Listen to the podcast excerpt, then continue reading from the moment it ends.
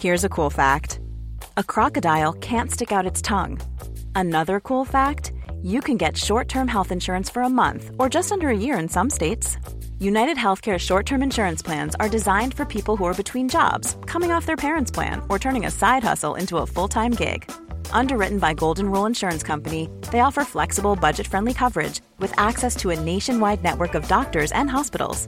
Get more cool facts about United Healthcare short term plans at uh1.com. There's never been a faster or easier way to start your weight loss journey than with PlushCare. PlushCare accepts most insurance plans and gives you online access to board-certified physicians who can prescribe FDA-approved weight loss medications like Wigovi and Zepbound for those who qualify.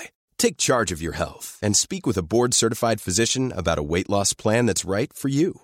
Get started today at plushcare.com slash weight loss. That's plushcare.com slash weight loss. plushcare.com slash weight loss. Tant d'expérience et c'est avec fierté que nous la mettons à votre disposition afin de répondre à tous vos besoins, notamment en matière de recouvrement et de réfection de toiture. Groupe DBL, complice de vos meilleurs projets à Québec. Situé au 791 boulevard Pierre-Bertrand. Estimation gratuite. 88 681 25 This is DJ Easy Dick, and this is the Golden Shower Hour early in the morning. Wake your goat mouth ass up. This is 96.9 FM on your dial, and we flipping it just like this for all you motherfucking real G's out there.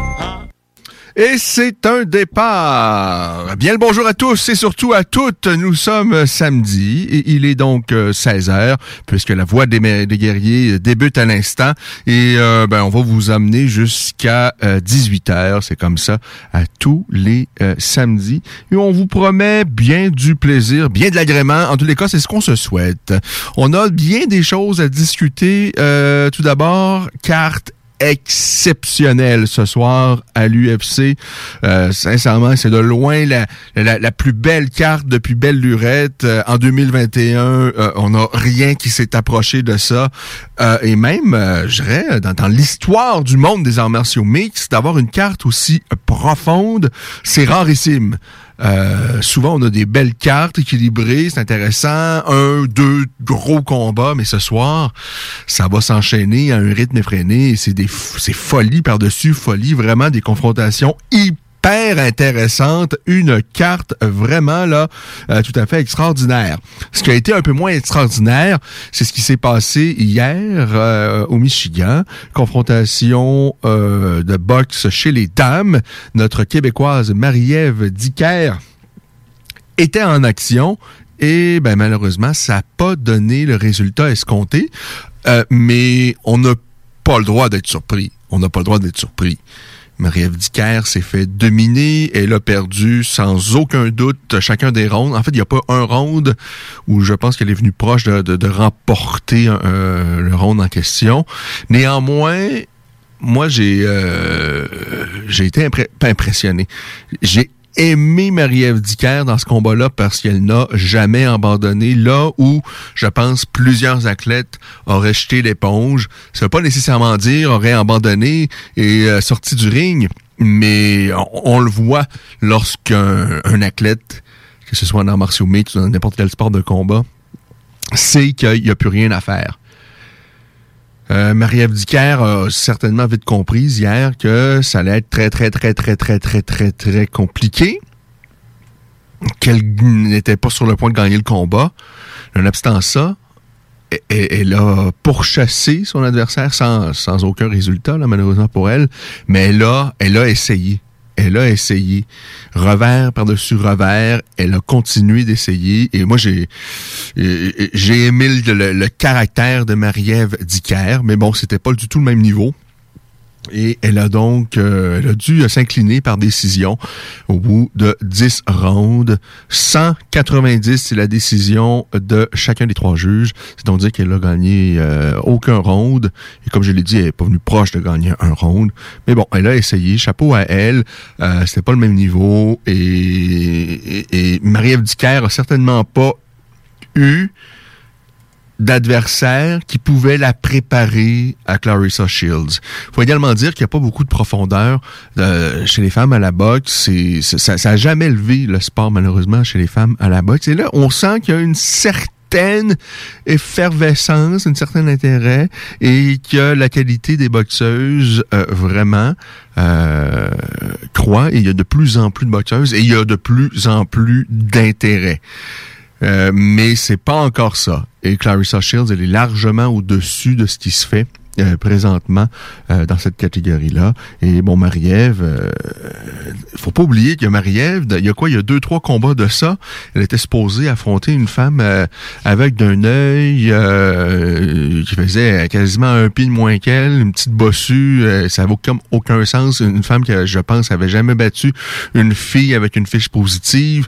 bon, finalement, elle l'a pas affronté parce que euh, quelques heures avant le combat, les gens de la régie au Québec se sont aperçus, ouh, cette femme-là voit absolument pas d'un œil. Euh, et euh, bon, le combat n'a pas eu lieu.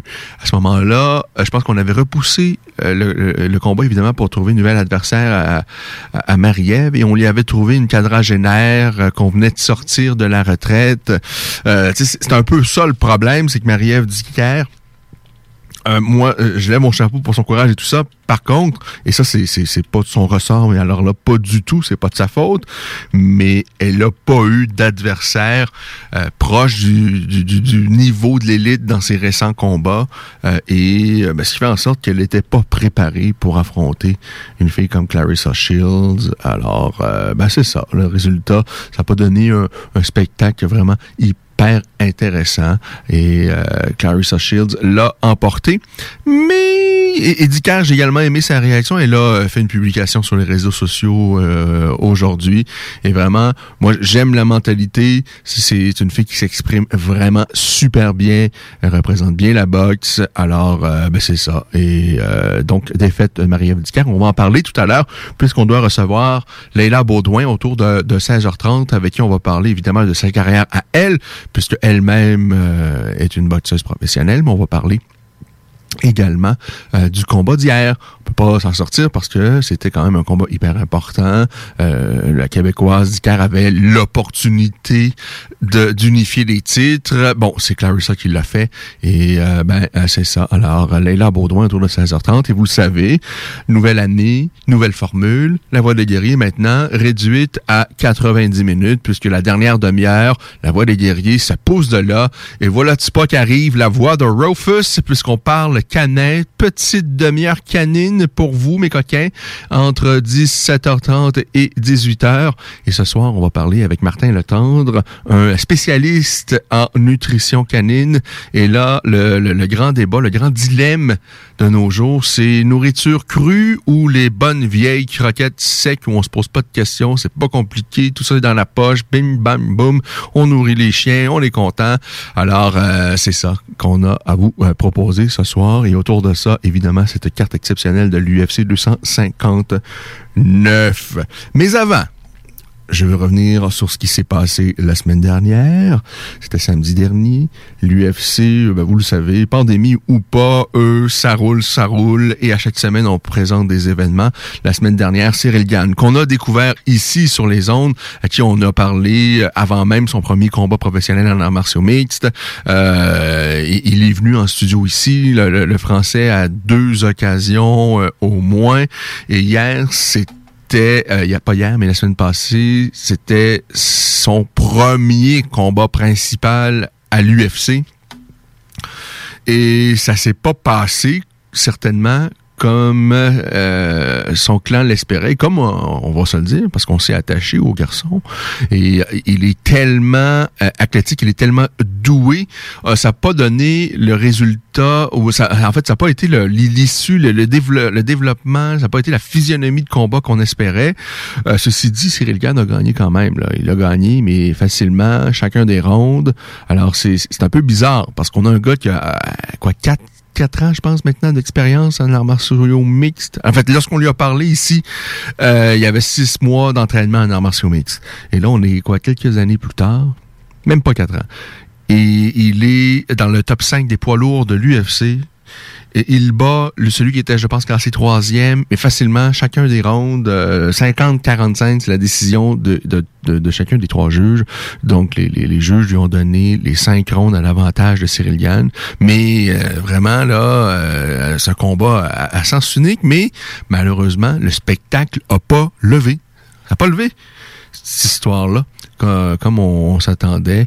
On s'attendait à un duel vraiment de spécialistes debout, deux gars qui ont, qui, ont de l'expérience dans le pied-point. Euh, Cyril Gann, avant de se lancer dans le monde des arts martiaux mixtes, avait quoi, quatre ans d'expérience dans le pied-point, avait affronté une grosse pointure dans le monde du Muay Thai, une, une bonne pointure également dans, dans, le pied-point, euh, dans les disciplines de type K1. Euh, et dans le cas de Rosenstruck, lui, il a quand même également beaucoup d'années, beaucoup de combats en kickboxing. Euh, par la suite, ben, il a beaucoup de plus d'expérience. Il avait beaucoup plus d'expérience. Il a toujours plus d'expérience que Cyril Gann en arts martiaux mixtes, avec vraiment un dossier de 11 victoires et, et, et, deux revers. et les deux revers revers qu'il a, c'est face à des euh, poulains ou des anciens poulains de, Fernand Lopez, c'est-à-dire il a perdu il n'y a pas si longtemps face au plus gros cogneur de la business, Francis Nganou, et là il vient de s'incliner face à Cyril Gann, mais avant ça, c'est ce ne sont que des victoires. Il a affronté des gros noms. Il a battu Junior dos Santos, Alistair Overeem, Andrei Arlovski. Ces trois gars-là, ils vont être au temple de la renommée de l'UFC. Il n'y a pas de doute là-dessus. Et euh, c'était 10 euh, victoires par KO parmi ces 11 victoires. Alors, il représentait un danger, euh, Rosenstruck, mais euh, bon, Cyril l'a défait facilement dans un combat peu enlevant. On va y revenir tout à l'heure. Là, ce que je vous propose, c'est on prend un petit bol d'oxygène. Euh, et euh, je vous invite à ceux qui euh, nous écoutaient là sur le live Facebook à aller tout de suite nous rejoindre au 96.9 FM, 969fm.ca pour le reste de l'émission. Vous allez voir, ça va être plaisant. Et j'ai tellement hâte de vous parler de ce qui se passe ce soir parce que cette carte-là de l'UFC 259, c'est une des plus belles cartes depuis bien longtemps et et euh, même euh, toute époque confondue, toute organisation confondue, tout sport de combat confondu, ce qui va se passer ce soir promet d'être vraiment euh, très, très excitant. Et je parle pas seulement des trois combats de championnat, euh, parce que ça c'est intéressant, mais même dans euh, même avant, euh, par exemple, Islam Makachev, qui est un peu le, le, le, celui qui est désigné pour être le successeur de Khabib Nurmagomedov, qui est un, ben, en fait, il fait partie de la même équipe, s'entraînait avec le père de Khabib, et là Khabib prend la relève. Alors Makachev affronte Drew Dauber, qui lui a été, nous a réservé des, des, des, scènes assez spectaculaires au cours de ses derniers combats. Le Thiago Santos également, ça c'est celui qui avait passé un furieux chaos québécois, Steve Bossé, un coup de pied à la tête. Steve Bossé s'était réveillé dans l'ambulance, savait pas trop ce qui venait de se passer. Euh, il est euh, dangereux, Santos. Malheureusement pour lui, à son dernier combat, ça a été un peu décevant. Il revenait de, de, de, de grosses blessures à chacun de ses genoux. Et euh, bon, à son retour, euh, c'était pas tout à fait ça. Mais là, euh, j'ai l'impression que euh, ça, ça risque d'être très intéressant parce qu'on se souvient, avant ces opérations au genou, Santos avait livré une chaude lutte à John Jones. Et ce soir, il affronte Alexander Rakic dans un duel qui s'annonce fort intéressant. Et c'est pas tout. Même en carte préliminaire, il y a des choses vraiment intéressantes. Alors, c'est des nôtres. C'est la voix des guerriers jusqu'à 17h30. Et je vous répète qu'à 17h30, on cède la place à la voix de Rufus. On parle d'alimentation canine ce soir dans la voix de Rufus avec Martin Letendre du, euh, groupe euh, du site internet au nom du chien. Je vous invite à aller voir ça. Il y a vraiment des articles très, très pertinent, très intéressant. Euh, moi-même, là, j'ai un chiot et je me pose des questions. Qu'est-ce que je dois y donner? Qu'est-ce qu'on doit pas y donner? Comment ça a évolué au cours des années? Euh, bon, il y a bien des choses euh, qu'on m'avait dit dans le passé et qui semblent plus du tout être au goût du jour. Alors, 17h30, pour la voix de Rufus, on parle alimentation canine. Soyez-y! Alors, c'est la voix des guerriers jusqu'à 17h30. Restez des nôtres. On est de retour dans quelques instants pour euh, du plaisir. Plus du « Oh, ça va être plaisant ». Et j'ai bien hâte de savoir euh, vos pronostics pour ce qui va se passer ce soir. Hey Marcus, on fait un jeu, OK? Hey, wow, du gros fun! On joue à dis-moi quelque chose qu'il n'y a pas au dépanneur Lisette. Vas-y. Ben déjà, en partant, je te dirais que ça serait plus facile de dire qu'est-ce qu'il y a au dépanneur Lisette, comme des produits congelés, des bières de microbrasserie, des charcuteries, plein de produits locaux et même des certificats cadeaux que tu peux mettre le montant que tu veux. Ouais, c'est vrai qu'il y a pas mal d'affaires au dépanneur Lisette. 354 Avenue des Ruisseaux, à Pintendre. Allez le voir par vous-même. L'école de moto Centre-ville recrute. Vous êtes passionné de la moto et vous avez toujours eu envie de transmettre votre passion, c'est le moment. L'école de moto Centre-ville est à la recherche de gens qui veulent travailler dans un environnement sain et amusant. Vous voulez faire partie d'une équipe dynamique et professionnelle de moniteurs, de vrais pros de la moto et vous détenez votre permis depuis plus de deux ans, voilà votre chance. Temps partiel, temps plein demandé, avec ou sans expérience. L'école de moto Centre-ville attend vos candidatures. Envoyez vos CV à www.info à ou communiquez avec eux au 88 933 6577. L'école de moto Centre-ville recrute. Quand on peut pas voir de monde, c'est pas facile. Puis, c'est tentant de consommer plus de cannabis. Une personne sur trois a augmenté sa consommation depuis le début de la pandémie, mais ça comporte des risques. Pour vrai, informe-toi. Un message du gouvernement du Québec. Brothers and sisters.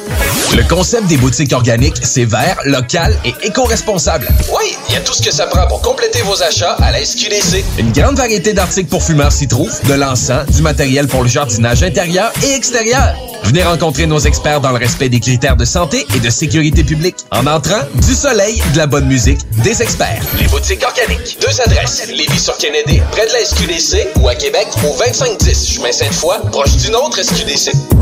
Hey Marcus, on fait un jeu, OK? Hey, wow, du gros fun. On joue à Dis-moi quelque chose qu'il n'y a pas au dépanneur Lisette. Vas-y. Ben déjà, en partant, je te dirais que ça serait plus facile de dire qu'est-ce qu'il y a au dépanneur Lisette, comme des produits congelés, des bières de microbrasserie, des charcuteries, plein de produits locaux et même des certificats cadeaux que tu peux mettre le montant que tu veux. Ouais, c'est vrai qu'il y a pas mal d'affaires au dépanneur Lisette. 354 Avenue des Ruisseaux, à Pintendre. Allez le voir par vous-même. Groupe DBL est le spécialiste en toiture, portes, fenêtres et rénovation à Québec. Prenez rendez-vous avec un de nos spécialistes pour évaluer vos projets. Notre équipe cumule plus de 40 ans d'expérience et c'est avec fierté que nous la mettons à votre disposition afin de répondre à tous vos besoins, notamment en matière de recouvrement et de réfection de toiture. Groupe DBL, complice de vos meilleurs projets à Québec. Situé au 791 boulevard Pierre-Bertrand. Estimation gratuite. 88 681 25 22. GroupeDBL.com. Chaque jour, le Journal de Lévis vous informe de ce qui se passe chez vous, que ce soit dans votre quartier, votre arrondissement et votre ville. Vous pouvez lire les dernières nouvelles touchant Lévis ainsi que les municipalités situées à proximité dans notre édition papier. Disponible chaque semaine dans le Publisac, sur notre site web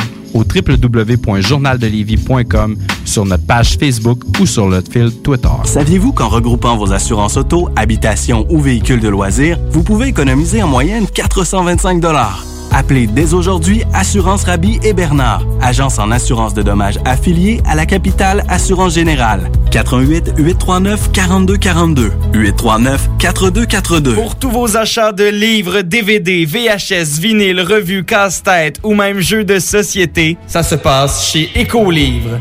Des trésors culturels à une fraction du prix. Le divertissement n'aura jamais autant permis de soutenir ta communauté. Juste un endroit, Écolivre. Visite-nous dans deux succursales, 38 rue Charles-Acadieux-Lévis ou 950 rue de la Concorde, quartier Saint-Romuald, à la tête des ponts. Savais-tu que tu peux nous écouter de partout au Québec? Va télécharger l'application CJMD 96.9 sur Apple Store ou Google Play.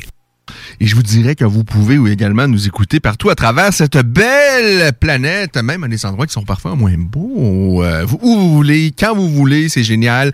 Euh, toutes les émissions de de la Voix des guerriers, de la programmation de ces JMD et cette programmation-là, elle est vaste et il y en a vraiment pour tous les goûts. Vous allez certainement trouver au moins trois, quatre programmes là euh, qui vont vous plaire et que vous allez, euh, je suis convaincu, euh, vouloir suivre semaine après semaine.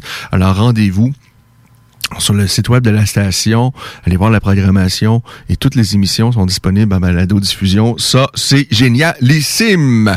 Euh, donc, euh, UFC 259 ce soir, toujours au siège social de l'UFC. Vous savez, dans les derniers mois, l'UFC a, euh, bon, a alterné un mois sur la Fight Island à Dubaï, à Abu Dhabi et euh, un mois à Las Vegas. Et là, ils sont à Las Vegas euh, et incessamment là, pourraient présenter des événements, euh, notamment au Texas, parce que là, eux euh, ont décidé, euh, on relâche complètement. Alors, on va pouvoir mettre des spectateurs dans les amphithéâtres.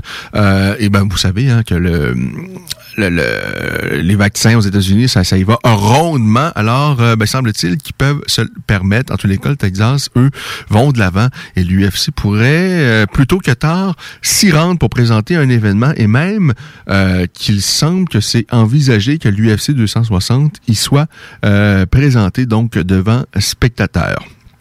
Alors ce soir, c'est à l'UFC Apex à Las Vegas, dans une petite cage, toute petite, toute petite cette cage, Euh, et ça, ça peut euh, vraiment avoir une incidence dans les combats. On y reviendra un peu plus tard. Juste avant, vous dire, ben, la semaine dernière, je vous ai un peu menti parce que euh, il me semble, euh, lorsque je fais la, la météo, habituellement à chaque euh, à chaque euh, samedi, on regarde ce qui se passe dans la dans la semaine qui va suivre.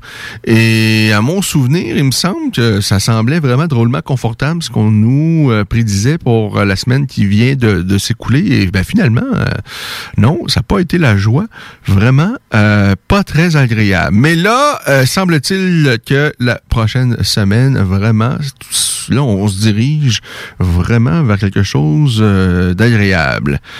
Demain, moins 6 ensoleillé avec, euh, bon, quelques passages nuageux, rien de trop grave. Et lundi, bon, déjà là, on descend un tantinet, on est à moins 4 et euh, une grosse boule jaune qui devrait être présente durant euh, toute la journée, donc de lundi. Mardi, averse de neige isolée, mais rien de trop grave, pas d'accumulation et ça pourrait euh, tomber également sous forme de pluie parce que c'est par-dessus le point de congélation. Mardi, ça, on aime ça, c'est 3 degrés par-dessus le zéro. Et mercredi, on triple quasiment tout ça puisqu'on est à 8 degrés pour mercredi. Risque d'averse, alors ça va commencer là, à fondre tout ça. Et le printemps arrive rapidement. Et par la suite, c'est l'été. Oh là là, là, euh, ça, c'est intéressant. Dans le monde de la Ligue nationale de hockey, il y a un match qui est en cours. Les Panthers de la Floride doublent les Prédateurs de Nashville. On est en troisième période. Il reste quoi, une dizaine de minutes à la troisième période. Et c'est quatre euh, pour la Floride et deux pour euh, les Prédateurs de Nashville. Pour les autres... rencontre qui semble intéressante pour euh, aujourd'hui, en ce magnifique samedi, ben on a les Oilers d'Edmonton qui vont croiser le fer avec les Flames de Calgary, leur nouvel entraîneur. Euh, mis à part cela, les Jets de Winnipeg face aux Canadiens. Il me semble que euh, toute la semaine, ça a été les Canadiens face aux Jets ou quelque chose comme ça. Alors les Canadiens qui ont seulement, je pense, deux victoires à leurs dix dernières rencontres. Ça va pas euh, très bien. Du côté des Maple Leafs de Toronto, eh bien, eux connaissent une superbe saison. Ils ont 18 victoires, seulement 5 revers et 2 revers en temps supplémentaire. Ben, eux vont euh, affronter les Canucks de Vancouver qui euh, connaissent une année vraiment pas terrible. hein. Ils ont 5 revers de plus que de victoires. Vraiment une année à oublier pour les Canucks de Vancouver. Je pense qu'on s'attendait vraiment à beaucoup mieux de leur part. Ça va pas bien pour les euh, Canucks. Et ça, ça peut servir de la cause des Canadiens parce que vous savez, euh, on est dans une année vraiment spéciale, division canadienne. Et euh, ben, si les Canadiens veulent euh, participer aux séries éliminatoires, ben, ils doivent compter sur les déboires des autres équipes canadiennes. Et euh, ben, les Canucks, ça va vraiment pas bien. Les sénateurs d'Ottawa, ben, ils tentent de le relever la tête de l'eau, mais c'est quand même assez compliqué. Alors, ben, c'est ça, les Canadiens, tant qu'à eux, aujourd'hui, c'est face aux Jets qu'ils vont euh, tenter donc d'aller chercher un, petit deux points, ce qu'ils n'ont pas réussi à faire beaucoup au cours des dernières semaines. Alors UFC 259 euh, ce soir, carte exceptionnelle, je me répète, mais vraiment c'est une carte de toutes les beautés. Euh, carte préliminaire, euh, il y a des choses intéressantes et la carte principale qui, qui va démarrer à 22 heures, eh bien elle, elle arrache tout sur son passage celui-là, vous ne pouvez pas le manquer. De toutes les façons, qu'est-ce que vous avez de mieux à faire ce soir? On va se le dire, il n'y a pas de grand euh, choix, pas de grande option euh, par les temps qui courent. Vous devez être à la maison. Vous n'avez pas le choix. Et euh, c'est la loi. Alors, on est à la maison. Il était 22 heures. Qu'est-ce qu'on fait? Ben, c'est pas le choix. C'est UFC ce soir, télé à la carte. OK, c'est très, c'est vraiment pas donné, là, 70 dollars, euh, on calcule tout, là, autour de, autour de 70 dollars, mais ça vaut la peine. Euh, c'est sûr que c'est moins agréable parce que là, on peut pas se réunir entre amis pour, pour partager la facture, mais je vous dis, ça en vaut la peine ce soir. Et j'essaie d'être honnête, là, quand, quand ça vaut pas la peine, je vous le dis. Mais ce soir, euh, ce soir, euh, non, c'est ça, c'est ça, c'est ça. Et la carte préliminaire que vous pouvez suivre certainement sur RDS, euh, et il y a des choses intéressantes, notamment Dominic Cruz. Et celui-là, Dominic Cruz, moi j'ai une admiration pour lui, mais euh, sans borne, c'est incroyable. Ce gars-là, c'est un peu Monsieur Patate, c'est-à-dire tout est au cours des dernières années, c'est blessure par-dessus blessure, mais des blessures majeures qui aurait dû mettre un, qui aurait dû le, mettre à la retraite. Mais le garçon a 35 ans maintenant et, il a fait face, comme je l'ai dit, à plusieurs opérations. Euh, plusieurs, il a fait face à plusieurs moments d'arrêt. Bon, par exemple, entre 2014 et 2016, euh, il n'a pas combattu. Avant ça, entre 2011 et 2014, il n'a pas combattu à cause de, de, de, vraiment de délicates interventions aux genoux, notamment. Je pense qu'il y a eu également les épaules. Euh, ça a été très très compliqué, la santé euh, physiquement euh, de, de Dominique Cruz au cours des dernières années, mais mentalement, ce gars-là, il est costaud. Parce que revenir après d'aussi importantes opérations ou d'aussi graves blessures, de le faire une fois, c'est déjà c'est déjà euh, exceptionnel, mais de le faire deux, trois, quatre, cinq fois, je vous le dis, c'est ça n'a aucun sens. Vraiment, on doit avoir de l'admiration pour lui. Et euh, ben, c'est une carrière exceptionnelle. Dominique Cruz, c'est direct au Hall of Fame lorsqu'il va avoir décidé de, de prendre sa retraite. 22 victoires pour trois revers seulement. Et ces trois revers-là, ben, parmi ces trois revers-là, ben, il, a, il a encaissé deux défaites à ses dernières prestations. Et avant ça, sa précédente défaite, en fait, c'était à la WEC, organisation qui a été absorbée par l'UFC. Et c'était en 2007 où il s'était incliné par Rudja Faber, euh, qui lui était à l'époque le, le, vraiment le meilleur et l'emblème des petites catégories de poids, les, petites catégories de poids, donc euh, dans le monde des, des, sports de combat. Mais depuis, Cruz a pris sa revanche par deux fois, euh, et, mais malheureusement pour lui, euh, à ses deux derniers combats, c'est 2016 et 2020, parce qu'encore là, il a été à l'écart de la cage très longtemps entre 2016 et 2020 en raison de blessures. Mais il a perdu face à Cody Garbrandt par décision et par la suite s'est incliné face à Henry euh, Cerudo. Alors, euh, ben voilà du pas que là, il est de retour pour euh, une énième fois Dominic Cruz. Il affronte un jeune homme de 29 ans qui lui présente un dossier de 16 revers, de 16 victoires, désolé, pour euh, deux seuls revers, mais euh, bon, euh, Casey Kenny, qui est l'adversaire donc de Dominic Cruz, a jamais affronté des gars du calibre euh, de Cruz. Mais Cruz aura été ralenti au fil des années par les blessures et tout ça. Mais ceci dit, moi, c'est un choc qui m'intéresse drôlement parce qu'à chaque fois qu'on a l'occasion de voir Dominic Cruz, euh, ce gars-là a euh, une intelligence dans la cage qui est vraiment largement au-dessus de la moyenne. Euh, c'est pas quelqu'un que je trouve très dans, dans, sa manière de combattre. J'aime pas euh, tant ça, mais euh, ce que j'aime par contre, c'est ses déplacements. Euh, il est difficile vraiment à toucher. C'est une cible qui est constamment en mouvement. il change de garde. je veux dire, il donne mal à la tête juste à le suivre. C'est compliqué. C'est vraiment un casse-tête pour ses adversaires. À son dernier combat, Henry Cerudo semble avoir trouvé la manière de, de, de, le battre, c'est-à-dire il a, il a multiplier les coups de pied dans les jambes de Dominic Cruz et ça lui son un grand effet et euh, ben, ça l'a aidé Cerudo à, à vaincre assez aisément Dominic Cruz comme Cruz n'avait jamais été défait par le passé.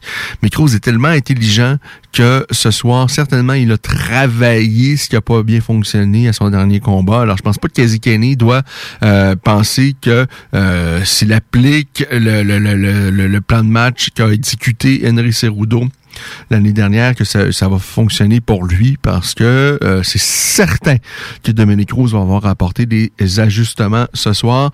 Mais vous, comme je le dis, la force de Cruz, c'était ses déplacements, sa vitesse et tout ça.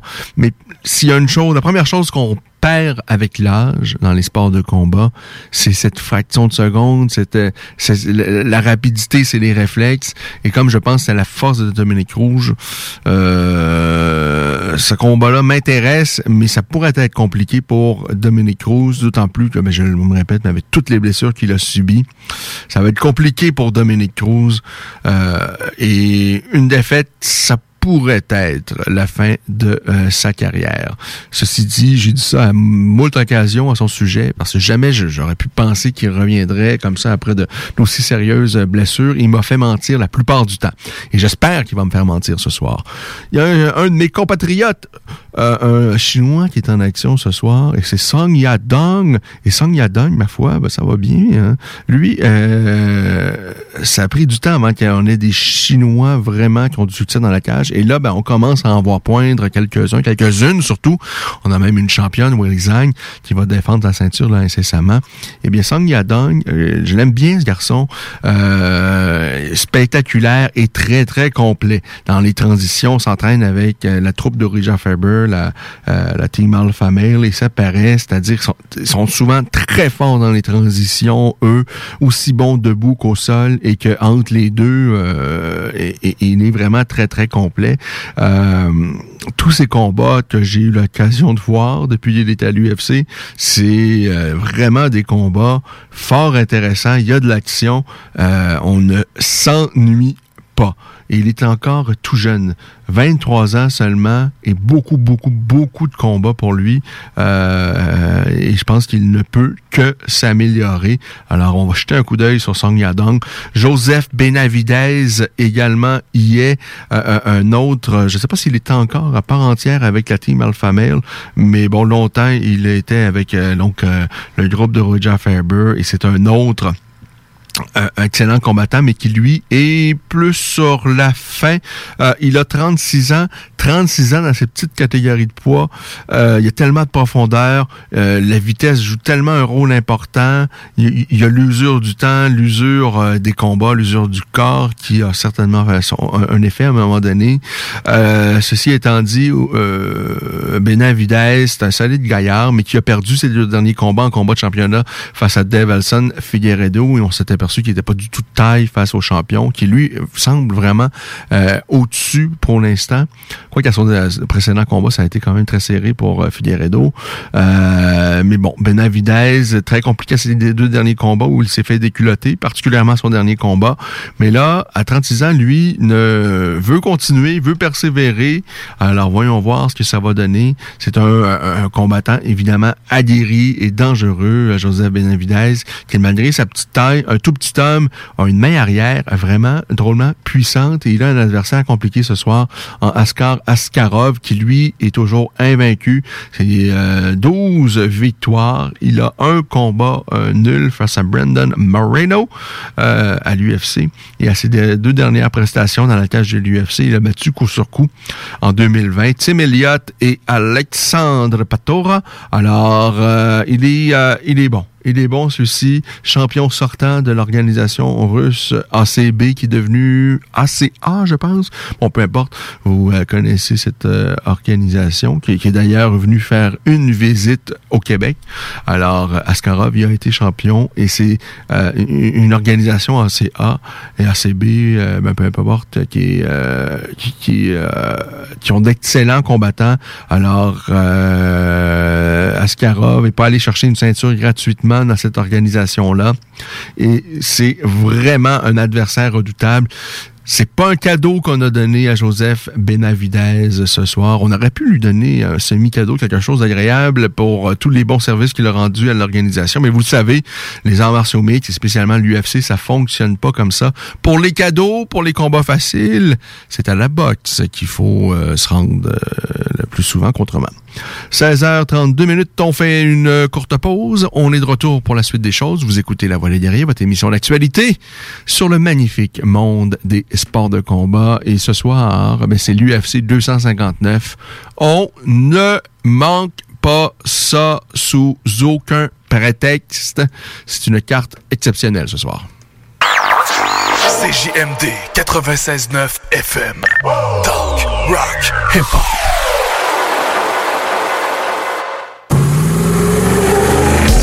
Capable de rester enfermé la larme à l'œil à regarder ton Jeep se morfondre dans ta cour? Club Jeep Québec est en pleine expansion et t'attend. Membre de la Fédération des clubs de 4x4 du Québec, nous organisons des activités légales et qui respectent les recommandations. Deviens membre gratuitement pour 2021 via la page Facebook ou sur le www.clubjeepquebec.com. Club Jeep Québec, là où les routes se terminent, notre plaisir commence.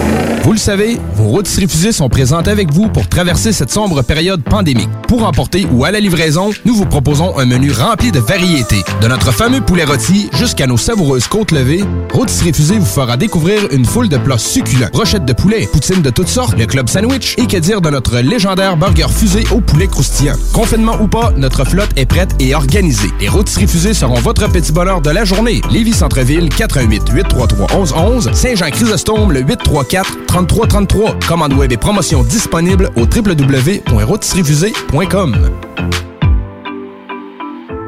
CJMD, c'est talk, rock and hip-hop. Your weekend starts now. Les vendredis de 15h à minuit et les samedis de 18h à 20h, la meilleure musique de club. Au 96.9 Lévis, on fait les choses différemment. Alors, on va parler boxe maintenant à 16h34 avec une invitée qui euh, aurait dû disputer, je pense, qui aurait été son quatrième combat de boxe professionnel il y a quelque temps au Mexique. Malheureusement pour elle, euh, tout était, euh, tout semblait euh, bien se dérouler. Elle était sur place. elle était certainement euh, prête à disputer euh, son quatrième combat. Et je pense même qu'elle est en train de se faire mettre les... C'était vraiment la, la journée du combat où elle a appris que hmm, il n'y aura pas de combat euh, parce qu'elle avait testé euh, positive, si je me trompe pas, à la COVID. En tout cas, on va pas lui parler de tout ça. Elle s'appelle Leila Baudouin. Bonsoir, Leila. Allô? Hey, merci beaucoup d'avoir accepté l'invitation. Ça fait plaisir. D'abord, euh, qu'est-ce qui s'est passé au Mexique? Parce que euh, ça, ça doit vraiment être euh, des émotions compliquées à vivre lorsqu'on on vient de faire un camp d'entraînement et euh, que là, on a hâte d'en découdre et, qui et on apprend à la dernière minute, bien, il n'y en aura pas de combat. On doit se retourner penaud à la maison. Euh, ben, c'est sûr que c'est une situation qui était vraiment frustrante parce que j'étais au sommet de ma forme. euh, je, puis j'ai pas eu de symptômes euh, suite à, à mon résultat positif. C'est quelque chose qui est fâchant, mais j'ai comme décidé de rapidement tourner la page puis de pas en parler euh, plus qu'il faut parce que euh, la situation est passée. On peut pas faire rien de plus que d'avancer puis de garder la tête haute. Puis tu sais, quand même que je chialerais puis que je me lamenterais, ça changera rien à la situation. C'est sûr que c'est plate, c'est vraiment frustrant de s'entraîner, de de souffrir parce qu'on s'entend qu'on souffre dans un camp d'entraînement comme ça, euh, de souffrir autant puis de pas avoir le bonbon au bout là de toute cette souffrance là. Ben c'est sûr que c'est très décevant. Euh, mais tu sais, mon tour mon tour va revenir puis euh, c'est ça. Et, et c'est malheureusement, ça fait partie de, des- des sports de combat. Moi, je me souviens, c'était d'ailleurs au centre Vidéotron qu'elle devait combattre. Valérie Les Tourneaux devait affronter une américaine dont là, ma- malheureusement, j'ai oublié le nom. Et euh, Valérie, euh, de souvenir, était quasiment, était dans la cage. Là. Elle attendait son adversaire qui s'est jamais pr- présenté euh, parce qu'apparemment, elle avait oublié, euh, je me souviens plus trop quoi, mais elle avait oublié une pièce d'équipement. En tout cas, je pense qu'elle elle, elle elle, tentait absolument de trouver n'importe quelle manière de finalement pas combattre. Euh, ça arrive dans une carrière d'un boxeur, d'une combattante, que pour X raisons, parce qu'on contrôle, euh, on peut pas contrôler euh, tout, que malheureusement un combat, euh, ben on doit l'oublier. Et j'aime bien ton attitude, Léla, c'est-à-dire de, on pense à autre chose et on se prépare pour le suivant. Et le suivant, c'est quand, c'est où, c'est contre qui, c'est- est-ce que t'en sais un peu plus? Euh, on a des oui-dire euh, pour possiblement en mai. Il n'y a rien d'officiel, il n'y a rien de confirmé, mais on jase, on tente le terrain à ce niveau-là. OK. Euh, Est-ce que euh, qu'est-ce qui fait en sorte que t'es pas de la carte de Eye of the Tiger Management qui va être à, à Québec là? C'est au mois de c'est-tu C'est mars au mois ou avril? Euh, dans le fond, euh, c'est que la carte était déjà préparée. Tout, tout est préparé d'avance hein, pour ces cartes-là. Donc, euh, c'était pas possible pour lui, malheureusement, de m'inclure dans cette carte-là. Euh, surtout que tu sais, il y a quand même euh, beaucoup de frais associés à la COVID et tout ça, donc il est quand même limité là, dans le nombre de combats qu'il peut se permettre de faire. Euh, J'avais demandé à me battre à ce moment-là, mais c'est comme comme toute la carte était, était déjà euh, organisée, mais c'était quelque chose qui était plus difficile à faire. Et moi, je pense qu'il faut lever notre chapeau à Camille parce que c'est incroyable qu'il a, continué quand même à présenter des événements malgré cette crise sanitaire-là. Et c'est- je pense même en temps normal, c'est compliqué de présenter des événements parce que c'est de plus en plus compliqué de vendre des billets, même si la qualité des boxeurs, je pense qu'on n'a jamais eu autant de profondeur euh, au Québec euh, avec euh, nos boxeuses et même euh, et avec nos boxeurs qui viennent d'un peu partout, qui choisissent de venir s'entraîner ici. On a une qualité là, incroyable de boxeurs, mais bon malheureusement, peut-être parce que c'est devenu tellement accessible de regarder des combats euh, ben, chez nous à la maison euh, que les, les gens c'est plus compliqué, je pense, d'aller les chercher pour vendre des billets. Oui, ça c'est certain que c'est un, défi de plus. Puis tu sais, euh, actuellement, on peut pas vraiment de vendre de billets là, parce qu'il y en a pas de gala euh, où, où elles sont peut assister. Donc c'est très difficile. C'est un autre défi. Euh, puis ça rend les galas beaucoup moins, voire pas du tout payants pour le promoteur. Il fait euh, par euh, gaieté de cœur pour nous garder actifs. Puis ça, c'est très honorable à lui parce que ça lui coûte très cher de nous faire boxer au, au, au Mexique. Euh, le dernier gala où ce qui a fait venir euh, toutes les sanctions pour les ceintures des deux boxeurs, Sabristine et Butler, ben tu sais, ça c'est des frais qui sont énormes. Puis tu sais, versus un gala au Québec où ce qui aurait pu euh, faire de l'argent là-dessus, ben euh, nous faire boxer au Mexique, nous faire déplacer là-bas, faire euh, venir les sanctions, c'est des, des frais qui sont fous et il, va pas revoir cet argent-là malheureusement. Non, effectivement. C'était un peu un investissement pour lui, euh, c'est-à-dire de, de vous continuer à, à avoir de l'action, monter dans les classements et, éventuellement peut-être obtenir des, des combats d'envergure, des combats qui vont être euh, plus payants, ben, là où il va pouvoir rentabiliser tout ça. Euh, mais c'est vraiment, c'est long là, avant d'avoir ce, ce- ce genre de combat-là. Et on a beau avoir le talent qu'on veut, il y a tellement de choses qui peuvent se passer que euh, on, on a beau avoir 10 des plus beaux talents au monde, on est loin, il y a loin d'être, il y a pas de garantie que les 10 vont éventuellement avoir accès justement à l'élite puis d'être dans le top 10, top 5 au monde. En ce qui te concerne, je suis très curieux, Léla, qu'est-ce qui t'a amené euh, dans cet univers-là? Qu'est-ce qui t'amène dans un ring de boxe? Euh, moi, c'est un hasard. Dans le fond, euh, viens de, de Témiscouata, puis euh, j'étais déménagée à Rivière-du-Loup pour euh, l'école. Puis un soir, dans le fond, je j'avais rien à faire. Je, je jouais pas au soccer ce soir-là. Puis je pense que ma saison était terminée. Puis une de mes amies m'a dit, viens essayer le cardio box à l'école de boxe olympique de Rivière-du-Loup. Puis j'étais allée essayer, puis ça a été le coup de foudre. Euh, puis un soir, euh, dans le fond, j'ai continué à faire du cardio box comme ça. Puis un soir, j'ai vu l'équipe de compétition s'entraîner, puis j'ai genre fait aïe wow, c'est vraiment hot. Puis c'était la boxe olympique, puis je connaissais pas ça, moi, les la boxe avec les casques, euh, point rouge, point bleu. Ça me disait absolument rien, puis euh, je savais même pas que ça existait. Puis quand j'ai vu ça, j'ai fait aïe aïe, je veux vraiment essayer. Puis j'ai essayé, puis j'ai trippé. Euh, puis j'ai laissé de côté tous les sports que je faisais pour me consacrer euh, seulement qu'à la boxe. Est-ce que tu avais un intérêt avant en tant que spectatrice? Est-ce que tu connaissais un peu la boxe, nos, nos, nos boxeurs de l'époque? Euh, mon père est un grand fan de la boxe euh, professionnelle. Donc euh, oui, je suivais ça relativement de près. C'était beaucoup Lucien Bouté qu'on allait voir et tout ça. Euh, lui, en tant que, lui qui doit connaître ça et qui aime ça, pas sûr par contre qu'il a aimé ça lorsqu'il a, trouvé que tu, tu avais un intérêt et pas seulement qu'en tant que spectatrice. Comment ça a été accepté euh, par les gens près de toi? Ah ben ma mère était bien inquiète, euh, comme n'importe quelle maman, mais mon père mes, mes parents ont l'habitude de, de passer au vote quand ils sont pas d'accord sur des choses, donc on passe au vote.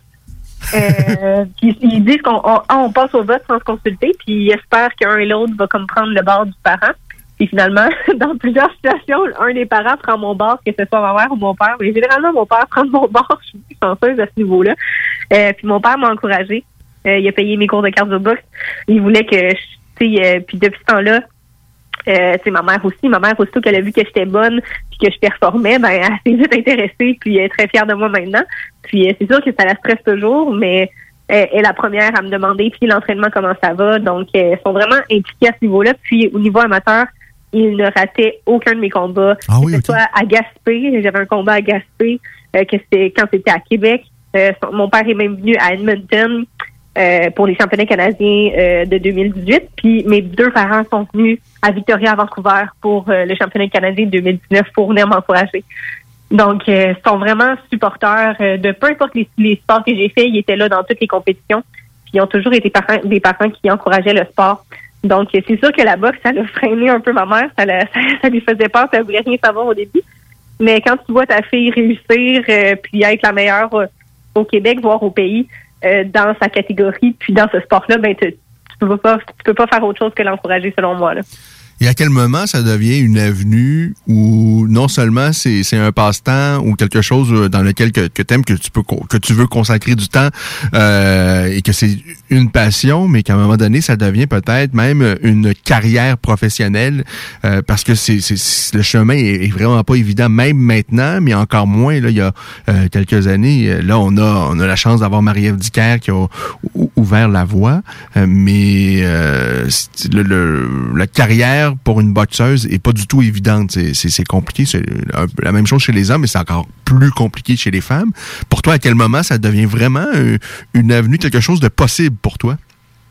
Euh, ben, dans le fond, quand je suis devenue championne canadienne de 2019, euh, c'était en avril euh, 2019. Puis, dans le fond, euh, moi, je voyais ça comme une porte pour m'ouvrir vers les Olympiques, euh, vers l'équipe canadienne. Euh, J'étais jeune, j'avais 23 ans. Ben, je suis encore jeune, j'ai 24 ans maintenant, alors bientôt 25, mais tu sais, je me disais, wow, je viens d'avoir 23 ans, je me disais, l'équipe canadienne va vouloir me développer parce que la, la, la majorité des filles sur l'équipe canadienne ont, en- ont entre 30 et 34 ans. Puis euh, quand je suis arrivée avec l'équipe canadienne, on m'a dit ouais, une chance que t'es faite carré puis que t'es shapée parce que je t'aurais dit que t'es trop vieille. Puis euh, on m'a comme utilisé un peu comme un punching bag. On me demandait, c'est vraiment comme pour faire profiter leurs boxeurs, leurs boxeuses qui étaient déjà sur l'équipe. Puis on croyait pas vraiment en moi. Fait que moi, ça m'a vraiment stoppé. Euh, j'ai pas, j'ai j'ai vu une certaine gamique à ce niveau-là que j'ai vraiment détesté au- auprès de Boxing Canada. Euh, je peux le nommer, Daniel Trépanier, qui est le directeur de Boxing Canada. J'essaie d'en parler parce que si j'en parle pas, ça changera jamais. Euh, fait beaucoup de manigances pour euh, que ses protégés à lui réussissent.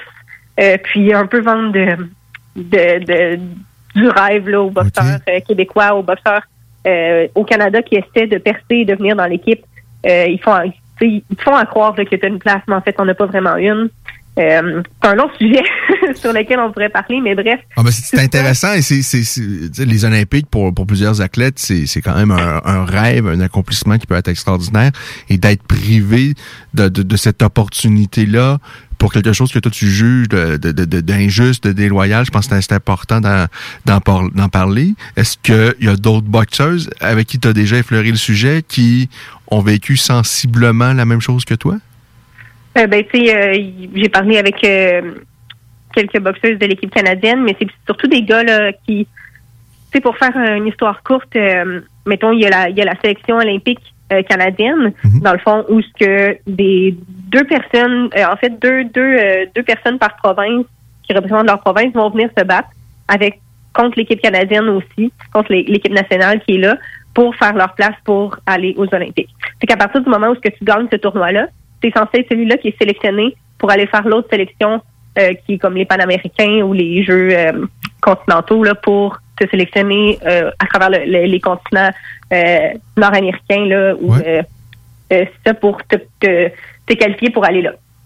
Mais dans le fond, euh, ce qu'il faut savoir, c'est que quand tu es avec Boxing Canada, tu as des critères à respecter, tu as, un contrat que tu signes, puis ça, dans le fond, pour pouvoir participer aux Olympiques, euh, dans le fond, à la sélection, pour être sélectionné, là, pour, euh, pour avoir le droit d'aller faire la compétition, ben, tu dois remplir des critères. Puis ces critères-là sont impossibles à sont impossibles à remplir juste si dans le fond sont possibles à remplir juste si tu es sur l'équipe canadienne. Donc la personne qui va se battre euh, à la compétition, comme mettons euh, je, je pense à Luis Santana, je pense à Chris Guerrero. Euh, Luis Santana, il a tourné euh, pro euh, récemment pour euh, pour Eye of the Tiger. Puis Luis Santana, c'est quelqu'un qui a gagné la sélection olympique. Donc, qui était censé être la personne qui représentait le Canada pour pour sa catégorie de poids. Puis, il s'est vu refuser l'accès parce qu'il rentrait pas dans les critères. Mais les critères sont, sont respectables juste si tu es déjà sur l'équipe canadienne.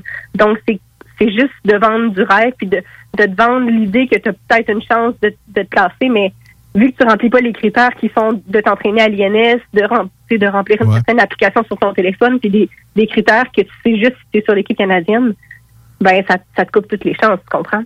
Donc ça, ce sont des critères que eux ils ont établis pour pouvoir fermer la porte à toutes les personnes qui sont pas sur l'équipe canadienne. Mais ils font quand même une sélection pour donner l'air qu'il y a une sélection. Je sais pas si tu comprends. Ouais, et qu- qu'est-ce qui fait, tu penses, que le, le, le trépanier en question, c'est par favoritisme, parce que, euh, je, je sais pas. Euh, control freak, je sais pas. Je, je sais pas si. J'ai ja- j'ai jamais.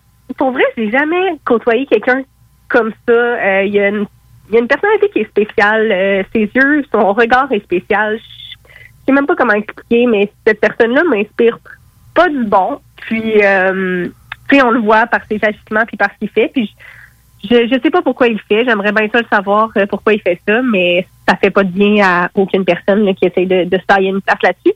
Donc, c'est pour ça que euh, actuellement, il y a beaucoup de jeunes qui vont se tourner directement vers la boxe professionnelle au lieu d'aller gâcher leur rêve puis perdre leur Ouais. temps euh, à se battre euh, puis peut-être avoir une, chance sur l'équipe canadienne. Depuis que ça m'est arrivé, mon coach euh, de Rivière-du-Loup, mon ancien coach, dit à ses boxeurs justement euh, visez le professionnel, visez même pas les Olympiques, c'est c'est de la poussière, c'est de la poudre aux yeux, tu sais. Ah ben vraiment c'est drôlement intéressant ce que tu t'apportes là parce que souvent moi je me suis posé la question pourquoi ces jeunes-là arrivent si tôt chez les professionnels? Euh, c'est certainement quelque chose que j'ignorais là euh, alors euh, vraiment intéressant. Est-ce que ça te sert un peu de motivation? Euh, dans ta carrière professionnelle, c'est-à-dire, est-ce que, je- évidemment, euh, tu fais certainement pas Ben, ça pour ça, euh, mais est-ce que, à, à- à quelque part derrière ta tête, lorsque tu es en combat, tu as, envie de, de prouver à, à ces gens-là, au trépanier en question, et si éventuellement tu deviens championne du monde, de- d'avoir un petit sourire en coin pour euh, Monsieur Trépanier et sa bande? Ben non, moi j'ai rien à prouver à personne. Moi mon but, euh, tu sais, c'est de me servir la parole que j'ai. Puis euh, si j'ai, si je suis capable d'atteindre une certaine euh, sais, je- je- j'en conviens que j'en ai une petite actuellement. J'essaie d'utiliser ma voix pour défendre les gens à ce niveau-là. Euh, J'essaie d'utiliser ma voix pour la santé mentale. euh, qui sont des, des, trucs, des trucs qui me touchent beaucoup. Mais c'est sûr que euh, quand que j'ai vu tout ce qui se passait avec l'équipe canadienne, ben ça m'a vraiment démotivée. Puis là, c'est là que mon ancien coach Ben Martel m'a proposé Hey, ça tente de tourner pro. J'étais comme Ah oui, ça va ça m'a comme donné un second souffle parce qu'à ce moment-là, j'avais envie de tout euh, euh, sacrer ça là, comme on dit là. Et lorsque et- et d'avoir la volonté de tourner pro, c'est une chose, mais d'avoir des opportunités, ça en est une autre. Est-ce que rapidement, ce- ce- cette avenue-là est devenue possible? Oui, dans le fond, euh, j'ai, on a communiqué avec Eye of the Tiger à savoir peut-être que je serais intéressée. On m'a parlé de, de peut-être d'avoir un petit contrat à court terme, qui est un contrat de trois combats. Puis finalement, quand j'ai rencontré Camille, il a vraiment aimé euh, ma personnalité, il, avait, a aimé euh, la, discussion qu'on a eue ensemble. Puis il m'a dit, c'est quoi, je vais te signer pour euh, du long terme, donc un contrat de deux ans garanti, garanti avec un nombre X de combats. Donc ça, ça a été vraiment le vent dans les voiles pour moi. Euh, et bah, tu vois, il- il- je veux qu'on parle aussi du combat un peu d'hier. Euh, tu as vu, j'imagine, le combat de Marie-Ève Dicker et euh, Clarissa Shields? Oui. Euh, alors, on va y revenir euh, tout à l'heure. Mais tu- je veux parler de... Est-ce que pour toi, il y a eu peut-être à un moment donné la possibilité de te tourner vers un autre sport, comme tu l'as déjà fait dans le passé, peut-être même euh, vers un autre sport de combat, euh, les arts martiaux mixtes, comme va le faire là incessamment Clarissa Shields, parce que chez les femmes spécifiquement, euh, euh, les meilleurs en tous les cas au monde, c'est à l'heure actuelle beaucoup plus payant en arts martiaux mixtes qu'en boxe anglaise. Euh, Holly Holm le fait également. Euh, a eu, a été une des meilleures boxeuses euh, de sa génération et bon, euh, maintenant elle est dans le monde des arts martiaux mixtes. Est-ce que tu déjà, est-ce que ce- cette possibilité-là a déjà effleuré ton esprit?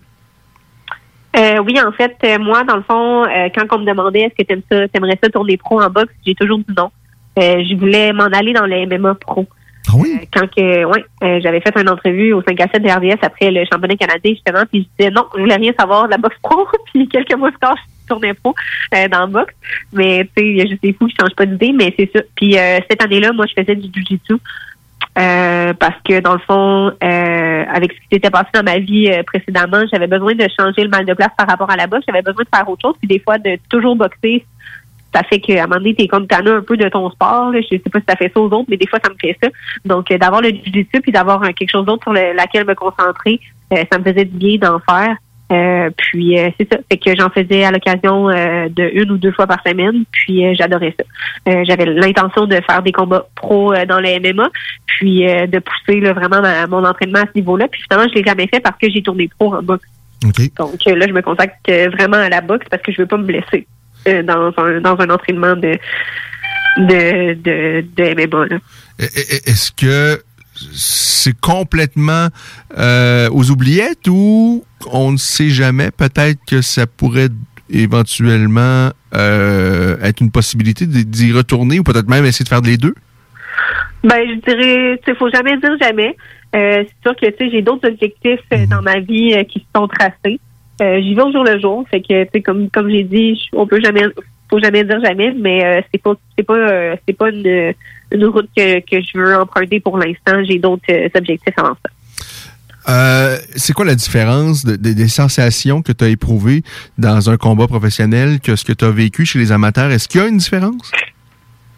Euh, ben, tu sais, la, la différence va vraiment se trouver au niveau de la foule. Euh, tu sais, euh, je pense à mon combat, mon premier combat à Québec, euh, où il y avait tous mes amis, puis euh, ben, du monde de Québec qui criait pour moi. Euh, pour vrai, c'est fou. Je voulais arriver avec un air de bœuf, là, avec un air de... Ah oui? vraiment, ça aurait être, être vraiment comme sérieuse, puis genre avoir l'air d'une tueuse. Euh, parce qu'habituellement, dans le ring, quand je rentre dans le ring, j'ai vraiment comme... Ça, ça, y a un déclic là, dans ma tête qui se fait, puis là, je deviens en mode euh, tuer. puis, façon de parler, là, je veux pas tuer vraiment mon adversaire, mais tu sais, vous comprenez le Oui, principe. oui.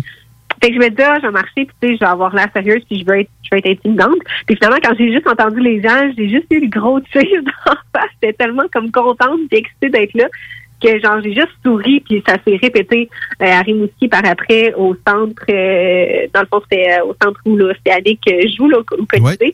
Euh, puis c'était fou c'était c'était vraiment une grande salle remplie puis ça criait puis ça à ce moment-là quand que je me battais j'entendais plus la foule que dans mon premier combat. Mon premier combat j'étais vraiment comme euh, plus c'est plus fébrile là, avec tout ça.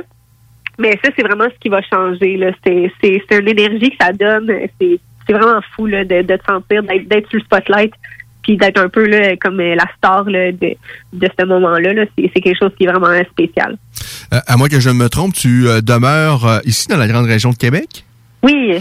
Est-ce que tu éventuellement tu vas être forcé de diriger peut-être vers Montréal lorsque ta carrière va prendre euh, parce que là tu as, seulement trois, quoi trois combats chez les, professi- les professionnels. Est-ce que plus tu vas avancer qu'éventuellement euh, on va essayer de te diriger plus vers Montréal là où il y a évidemment davantage de partenaires d'entraînement notamment? Euh, ben, tu sais, Québec-Montréal, ça se fait bien la route. Je vais d'ailleurs demain. Euh, fait que, pour moi, c'est vraiment pas un problème. J'ai pas dans l'intention de déménager à Montréal, euh, mais je suis pas fermée à l'idée. Euh, puis, euh, dans le fond, moi, d'aller euh, d'aller m'entraîner toute la semaine à Montréal, de revenir chez moi la fin de semaine, c'est pas un problème non plus. J'ai beaucoup de famille à Montréal. Donc, euh, tu sais, j'ai pas l'intention de déménager, mais oui, si si jamais j'ai besoin pour un camp d'entraînement de me déplacer à Montréal pendant deux mois, je vais le faire sans problème. Euh, Est-ce qu'il y a une euh, euh, entre les boxeuses parce que là on en a quand même quelques-unes. Euh, bon évidemment Dicker qui est en élection hier. Euh, on, on- a Kim Clavel notamment, euh, Marie-Pierre Houle et tout ça. Il y, en- a quand même quelques-unes là maintenant. Est-ce que euh, vous vous côtoyez? Euh, Est-ce qu'il y a une rivalité? Euh, Comment ça se passe entre vous? Il n'y a aucune rivalité parce qu'on est toutes dans des catégories différentes. Donc, ça va être impossible pour nous de s'affronter dans le futur. Il y a peut-être Marie-Pierre et euh, Marie-Ève qui sont proches en poids, mais je pense pas qu'ils vont jamais s'affronter. Les autres, c'est vraiment des partenaires d'entraînement. Euh, sont toutes à Montréal, euh, les boxeurs. Donc, euh, elles, peut-être, fraternisent plus ensemble. Moi, je suis vraiment comme le le, le, le- loup solitaire là, qui est à Québec. Euh, c'est sûr que Marie-Pierre, je la côtoyais beaucoup là, euh, dans le dans le la- l'amateur. On est allé en Pologne ensemble sur un camp. Donc, euh, je la connais très bien. Puis, euh, je m'entends super bien avec. On jase euh, de, de temps en temps. Euh, Martine Vallière également, je suis allée en Pologne avec elle. Kim est un petit peu plus âgée, ben, elle est plus âgée que moi. Euh, donc, euh, elle, elle a tourné pro avant, puis non, je l'ai jamais vraiment côtoyée. Je l'ai déjà vue dans des compétitions amateurs. Puis Marie-Ève, j'ai fait du sparring avec elle, mais tu sais, de là à dire qu'on fraternise ou qu'on a de ri- rivalité, là, vraiment pas. On est tous dans des cat- catégories différentes, puis on s'affrontera jamais, là. Euh, ben, hier, elle était en action, Marie-Ève Dicker, elle affrontait la, la, la meilleure de sa génération, euh, tout pas confondu, et pour certains, euh, peut-être même la, la meilleure de l'histoire chez les femmes en boxe anglaise, euh, qui est euh, relativement jeune, Clarissa Shields. Qu'est-ce que tu as pensé du combat? C'est un combat qui est allé vraiment à sens unique. J'ai été un petit peu déçue de, de la de la performance de Marie-Ève. J'ai aimé que- qu'elle soit de l'avant puis que- que- qu'elle ait eu euh, tu sais, le feu dans les yeux puis qu'elle soit allée, peu importe. mais je trouve qu'il a manqué vraiment. On a vraiment vu le, le manque d'expérience de Marie-Ève versus Clarissa, qui a un gros bagage amateur, qui est championne du monde euh, nombre de fois amateur, deux fois championne olympique. Euh, elle en a des combats en, arrière de la cravate, elle en a vu des styles, elle en a boxé des gauchères. Tu sais, elle, elle s'en fout comme dans l'an 40. Puis euh, Marie-Ève, elle avait une tactique dont elle m'avait parlé là, quand que je suis allée euh, faire du sparring avec elle. Elle pensait pouvoir la déranger en clinchant avec elle, mais Carissa, c'est pas une fille qui se laisse clincher. Quand tu essaies de clincher contre elle, elle frappe. On l'a vu, euh, dans les cadres, puis elle se met juste à frapper quand tu essaies de clincher. Donc, ça fait vraiment mal paraître l'autre boxeuse qui essaie d'accrocher puis qui essaie d'intimider. Euh, ce que j'aurais aimé de voir de Marie-Ève, c'est de voir de l'ajustement. C'est quand quand son sa feinte de step à gauche envoie un direct gauche n'a pas marché la première fois, la deuxième, la troisième, la dixième fois. J'aurais aimé ça qu'elle step up ou tu sais, je sais pas si ça a été dans le coin qu'il y a eu un manque à ce niveau-là, parce que ça, c'est à l'entraîneur de dire OK, tu pourrais essayer ça parce qu'elle a fait telle erreur. Tu sais, je sais pas qu'est-ce qui s'est passé, tu sais, j'y étais pas, mais j'aurais aimé ça voir un ajustement euh, de sa part, ce qu'on n'a pas vu. Euh, ça a été la même chose tout au long du combat. Ça a été un combat à sens unique. Euh, puis le pointage des juges était le même que j'avais, malheureusement, mais c'est ça. C'est Ouais, quand même un beau combat parce qu'elle est allée à la guerre, puis habituellement, c'est pas le style de Marquez. Mais tu sais, elle est allée à la guerre à ses détriments aussi. Là. Moi, ce qui m'a impressionné de Marie-Ève, c'est que elle a jamais abandonné en cours de route parce que je pense qu'elle aurait euh, facilement, je dis pas jeter l'éponge, mais de, de, de, de comprendre rapidement que ça allait être tellement compliqué qu'elle était mieux de, je, je sais pas, de se mettre euh, une carapace puis de passer que le temps que ça dure. euh, et, et elle a toujours essayé, euh, elle n'a pas trouvé de solution. Je pense peut-être parce qu'elle avait pas de solution pour Clarissa Shields. Je pense que ce qui a fait défaut, et c'est vraiment pas du ressort de Marie-Ève c'est qu'elle n'a pas été préparée, elle n'a pas eu d'adversaire proche de Clarissa Shields, peut-être parce qu'il n'y en a pas, là, mais euh, elle n'a pas eu de- de- des adversaires qui lui ont amené assez d'adversité, euh, même dans ses récents combats surtout, la qualité de ses adversaires s'est laissé un peu, un peu beaucoup à désirer. Euh, mais moi, ce que j'ai aimé, c'est que Marie-Ève est vraiment allée à la guerre et elle a, je pense, essayé bien des choses. Euh, et j'ai aimé un peu sa pugnacité, le- les coudes dans le visage de son adversaire.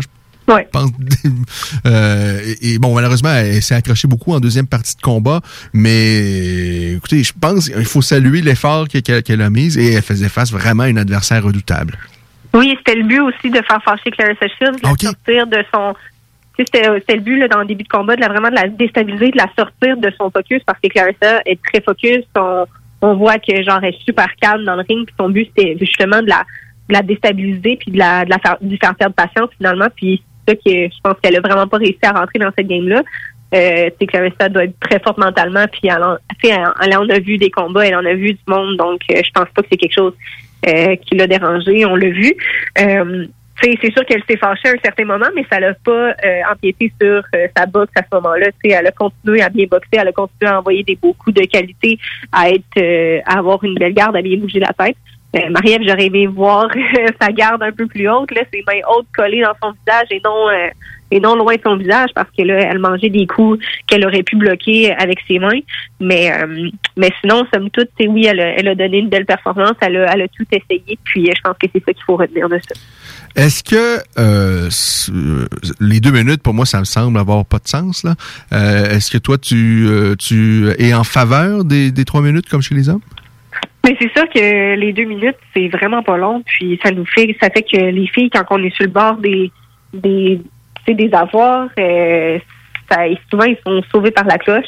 Puis ce que ça fait, c'est que euh, quand on fait un trois minutes, ben on a plus tendance à se fatiguer, les mains vont baisser, puis là on peut être propice à faire des erreurs et euh, avoir un KO, se faire mettre KO ou dans le meilleur des mondes, euh, passer le KO à notre adversaire. Donc oui, ça, c'est certain que c'est une disgrâce qu'on n'ait pas encore des deux minutes parce que dans l'amateur, c'est des trois minutes. Puis moi, euh, dans l'amateur, j'en ai un KO euh, sur des trois minutes. Puis euh, je l'aurais pas eu le KO si ça avait été des deux minutes. OK. Alors, euh, ben voilà, ça c'est dit. Euh, c'est vraiment intéressant ce que tu euh, nous dis à propos de, du, du- combat d'hier. Euh, J'aime beaucoup la transparence et l'honnêteté dans tes propos. Est-ce que euh, t'es une fan des combats féminins? Euh, parce que sincèrement, on, on- on s'entend là. euh, je pense pas qu'il y ait beaucoup de Québécois qui regardent des combats féminins s'il n'y a pas de Québécoises d'impliquées. Je crois bien que les, la majorité des gens ont découvert euh, Clarissa Shields, en avaient certainement entendu parler et tout ça. Mais de ton côté, est-ce que t'es friande, est-ce que tu, tu, tu recherches les combats autres que ceux de tes compatriotes et de tes adversaires? Est-ce que euh, tu de trouver des combats féminins? À regarder? Euh, oui, ben dans le fond, moi, euh, ma boxeuse préférée au niveau féminin, ça va être euh, Cathy Taylor. C'est une fille de l'Irlande. Elle est incroyable. Euh, elle boxe à 135, euh, 140 livres. Puis elle a, je pense qu'elle a toutes les ceintures à 135 si je me trompe pas. Elle est, elle a un style de boxe qui est exemplaire. Euh, moi, je la trouve exceptionnelle. Puis j'y regarde ses combats, Terry Harper, toute cette catégorie-là qui est un peu proche de la mienne. Moi, je vais regarder ça davantage. J'aime ça m'inspirer les autres. J'aime ça regarder leur technique. Euh, puis euh, non, j'adore ça. Il y, a, il y a vraiment des beaux bijoux au niveau de la boxe féminine. Euh, tu sais, on parle de boxe féminine beaucoup. Puis moi, je tu sais, je trouve qu'on se tirait un petit peu dans le pied en faisant un combat, un, un- une carte complètement féminine. là. Euh, hier, il y avait un combat masculin, je sais pas trop pourquoi, mais euh, c'était censé être une carte complètement féminine. Mais bref, je pense qu'on se tire un peu dans le pied parce qu'on demande à avoir euh, les mêmes droits que les hommes, mais dans, tu sais, les filles, on va se battre dans des cartes avec des gars. Pourquoi les gars se battraient pas dans des cartes avec avec une fille euh, euh, en, en tête d'affiche? Donc moi, c'est un peu ça que je pense de ça. Euh, puis je pense que ça leur a apporté. Euh, il y a des gens qui hésitaient peut-être à acheter le combat hier à cause que ah, peut-être que la sous-carte les intéressait moins, mais peut-être qu'avec une sous-carte plus in- in- intéressante, ça aurait été mieux parce que la sous-carte n'était pas si euh, intéressante que ça à regarder. Non, ben, en des tout cas, le, combat qui a précédé celui d'Iker, c'était un peu... euh, en tout cas, c'était- pas tout à fait ça. Et même, la, je dirais, la, la production était quand même ordinaire. Là. Oui, oui, ça faut le dire là, la production c'était pas super. Euh, la qualité de, de l'image c'était telle que telle, le son on n'entendait presque rien, on n'entendait on pas les coups de puissance. Donc ça, je pense que c'est vraiment quelque chose qui est important quand on regarde le- les combats à la télé. On veut vraiment être témoin de la puissance, de la force de frappe, de l'impact des coups. Puis ça, on l'avait vraiment pas. Euh, fait que c'est sûr que c'est plate un peu pour euh, les gens qui regardaient le combat hier, mais je pense que les gens ont été capables d'apprécier quand même le spectacle. Oui, oui, euh, tout à fait. Euh, euh, mais lorsque je pense bon, à l'UFC ce soir, évidemment, il y a Amanda Nunes qui, qui, qui est la reine présentement des arts martiaux mixtes et qui a vraiment... tout cas, dans le monde des arts martiaux mixtes, euh, c'est plus équitable pour les femmes présentement. Je dis pas que c'est parfait dans le monde des arts martiaux mixtes, euh, pas du tout, là. Mais chez les femmes, euh, les bourses sont plus attrayantes euh, et... Ben, le travail que Dana White aussi fait avec la promotion des combats de filles, d'avoir mis Ronda Rousey en partant euh, telle affiche principale pour des combats, de la mettre dans l'avant-plan, après ça, de le faire avec les filles. Les gens ils se disent ah, les filles sont pas assez intéressantes. Euh, les, les, gens achèteront pas les combats pour euh, voir des filles boxer. Il y en a beaucoup qui ont ces discours-là, mais en fait, ça dépend tellement de la promotion que tu en fais. Si la promotion est intéressante, ça te donne le goût de regarder, puis ça a l'air d'être une grosse rivalité, ça a l'air hot, sont excités, sont il y a moyen de rendre n'importe qui intéressant. Fait que, je veux dire, la, la, la promotion que Dana White fait est, est exceptionnelle Ouais. pour, la- pour, euh, pour, euh, Et, et ce, qui est, ce qui est un peu, euh, c'est fou parce que lui, il n'y a pas si longtemps, ben, en fait, avant la, venue de Ronda Rousey, quelques mois avant, il n'était pas du tout intéressé à amener les femmes dans, dans, dans, dans son organisation. Et depuis, ben, ils ont une place vraiment, en tout cas, je, je pense. Euh, Vraiment, euh, il joue à jeu égal avec les hommes. C'est pas rare d'avoir une femme, des, un combat féminin euh, en, main event. Et euh, moi, je vous dis, la qualité du spectacle, elle est euh, exceptionnelle chez les femmes en arts martiaux mixtes, des combats souvent. Et même, je, vois euh, nos Québécoises là qui combattent dans d'autres organisations. Vraiment, on a des fichus de beaux combats. Euh, c'est vraiment intéressant. Euh, dans le monde de la boxe, euh, je pense quand même qu'il y a beaucoup, beaucoup de progrès au cours des euh, dernières années et qu'on se dirige certainement vers la bonne direction. Euh, de ton côté, c'est quoi tes ambitions, euh, Leila, par rapport euh, au sport de la boxe? Qu'est-ce que tu attends? À quoi où tu te vois dans cinq ans? Euh, dans cinq ans, j'y vais vraiment un jour à la fois parce que j'ai de la misère à me propulser plus loin qu'une semaine, façon de parler. Mais j'aimerais ça y aller un combat à la fois, puis d'y aller avec les opportunités qui se présentent à moi. Puis euh, excuse-moi. Euh, dans, le fond, c'est ça, y aller avec les, opportunités qui se présentent à moi, tout dépendamment de ce qui se passe. Puis je verrai rendu là euh, avec euh, avec tout ça. C'est sûr que les plus hauts sommets, j'aimerais les atteindre, mais comme je te dis, j'ai vu un combat à la fois avec les opportunités qui vont se présenter. Puis je veux pas euh, penser plus loin que le combat sur lequel je focus actuellement. Je veux vraiment avoir toute mon attention sur le présent, puis puis c'est ça. Ton entraînement, ça ressemble à quoi? Euh, mon entraînement, euh, dans le fond, je m'entraîne euh, six jours semaine, deux fois par jour. Euh, puis, c'est de la musculation avec mes, mes- ma boxe. Typiquement, typiquement un entraînement de boxe, normal pour les boxeurs professionnels. OK. Est-ce que c'est un rythme de vie qui te plaît? Est-ce que c'est le. tu, sens que tu es vraiment dans ton monde et que c'est pas c'est pas tant un sacrifice tant que ça pour toi? Euh, mais non, c'est sûr que c'est un sacrifice, c'est sûr que c'est très difficile. euh, euh, L'entraînement de boxe, c'est pas fait pour tout le monde. Puis, euh, tu sais, il y en a qui disent Ah, mais toi, c'est facile, tu en dedans de toi, l'entraînement, tu sais, c'est facile, mais tu sais, quand je prends un break pendant deux semaines après un combat, puis après ça, il faut que je recommence, ben, des fois, c'est dur de recommencer comme n'importe qui. Donc, non, c'est sûr que c'est difficile, c'est des sacrifices, mais j'aime ça. J'adore ça. Puis, euh, le feeling qu'on a quand on est sur le ring puis qu'on se bat contre quelqu'un, euh, c'est juste, ça vient dépasser tout, euh, tout euh, les, les sacrifices. Là. Ça vient vraiment comme rendre, ça vient, ça fait en sorte que ça vaut la peine.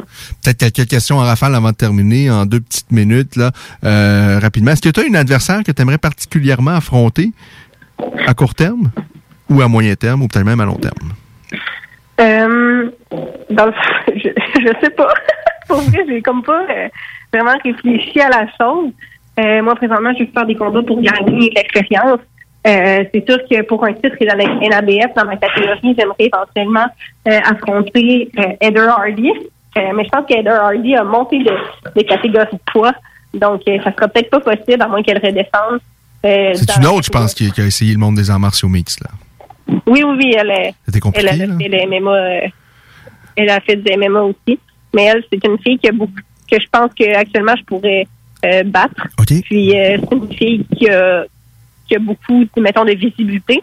Je pense que ça serait bon pour moi euh, de, de me battre contre elle, donc ça, parce que ça me ferait voir. Bon, ben, je pense que le message est passé euh, à Camille et Stéphane. Qu'est-ce que, qu'est-ce que tu dois améliorer? Est-ce qu'il y, y a un aspect de ton jeu que, sur lequel tu travailles particulièrement, tu veux vraiment améliorer? Euh, durant mon camp d'entraînement au Mexique, on a beaucoup travaillé sur on a beaucoup travaillé sur euh, ma défensive, donc euh, je voudrais juste continuer dans cette optique-là, dans mes déplacements. Mes déplacements sont déjà très bons. Euh, mais c'est ça, de, de continuer le travail que je fais actuellement, qui est travailler sur ma défensive. Puis c'est ça. Le, le combat parfait pour toi, ça ressemble à quoi? Le combat parfait? Euh, Les- à quoi ça ressemble le combat de rêve là, que, euh, auquel tu rêves? euh, euh, comment ça se passe? Comment ça, évidemment, on s'imagine comment ça se termine. C'est les to- toi, les bras dans les airs, probablement avec un KO. Mais est-ce que tu vois la, la, la combinaison? Est-ce que tu, tu, tu- tu y rêves à tes combats? Eh ben, tu sais, ça dépend toujours de l'adversaire que j'ai en avant de moi. Puis là, je vais être capable de m'imaginer gagner d'une certaine manière. Je vais visualiser. Mais tu sais, j'ai pas de de, de, de solution typique euh, dans ma tête là, de quel combat je devrais. C'est un peu dur à expliquer, là, mais je veux dire, je m'imagine pas un scénario de boxe. Ça peut jamais se passer comme tu l'espères. Euh, tu peux juste voir rendu là. Qui a été le- la personne la plus importante jusqu'à maintenant dans ton euh, parcours sportif? On comprend que c'est pas, c'est pas mon- M. Trépanier, si on l'a compris, mais il y a certainement. il- Mon premier coach de boxe, là, Mathieu Lavoisian à Rivière-du-Loup, c'est lui qui m'a mis euh, le feu dans les yeux. Il a cru en moi. Il, il m'a fait comprendre que c'était c'était important de croire en soi. Puis euh, ça m'a vraiment euh, ça m'a vraiment euh, vraiment fait du bien puis ça m'a permis de, de me propulser là, vraiment dans les vers les plus hauts sommets. là. Euh, je te laisse le mot de la fin. Est-ce qu'il y a quelque chose que tu aimerais ajouter, un message que tu aimerais passer aux amateurs euh, de, de- de boxe euh, au Québec? Ben, je voudrais juste dire aux gens que s'ils ont des rêves, de croire en, en ces rêves-là. C'est vraiment le, le plus important d'avoir des objectifs. Quand on a des objectifs devant nous, c'est plus facile euh, de, de, de, de continuer dans ce qu'on fait, puis euh, de vouloir pousser, que ce soit dans la boxe, que ce soit dans n'importe quoi. Donc euh, voilà, ça serait ça que j'aurais à dire pour euh, le moment. Hey, un grand merci, Léla. Vraiment, ça a été très agréable. C'est rare qu'on parle à des boxeurs. Euh, je pense que le dernier boxeur québécois à qui on a parlé, c'est Jean Pascal. Ça fait vraiment longtemps. Euh, et euh, vraiment, ça a été une chouette rencontre. Je te remercie infiniment. Et ben, je te dis peut-être à une prochaine fois. OK, merci beaucoup. À Bye. bientôt. Salut. Alors, Léla Baudouin, boxeuse professionnelle, qui nous a parlé du combat de Marie-Ève Dicker. Et vraiment, j'ai aimé sa, sa, sa, sa transparence. Elle y est allée euh, et euh, vraiment, euh, sans relâche, c'est vraiment intéressant. Je vous rappelle, Marie-Ève Dicker a perdu hier dans un combat de 10 rounds où elle a perdu tous les rounds.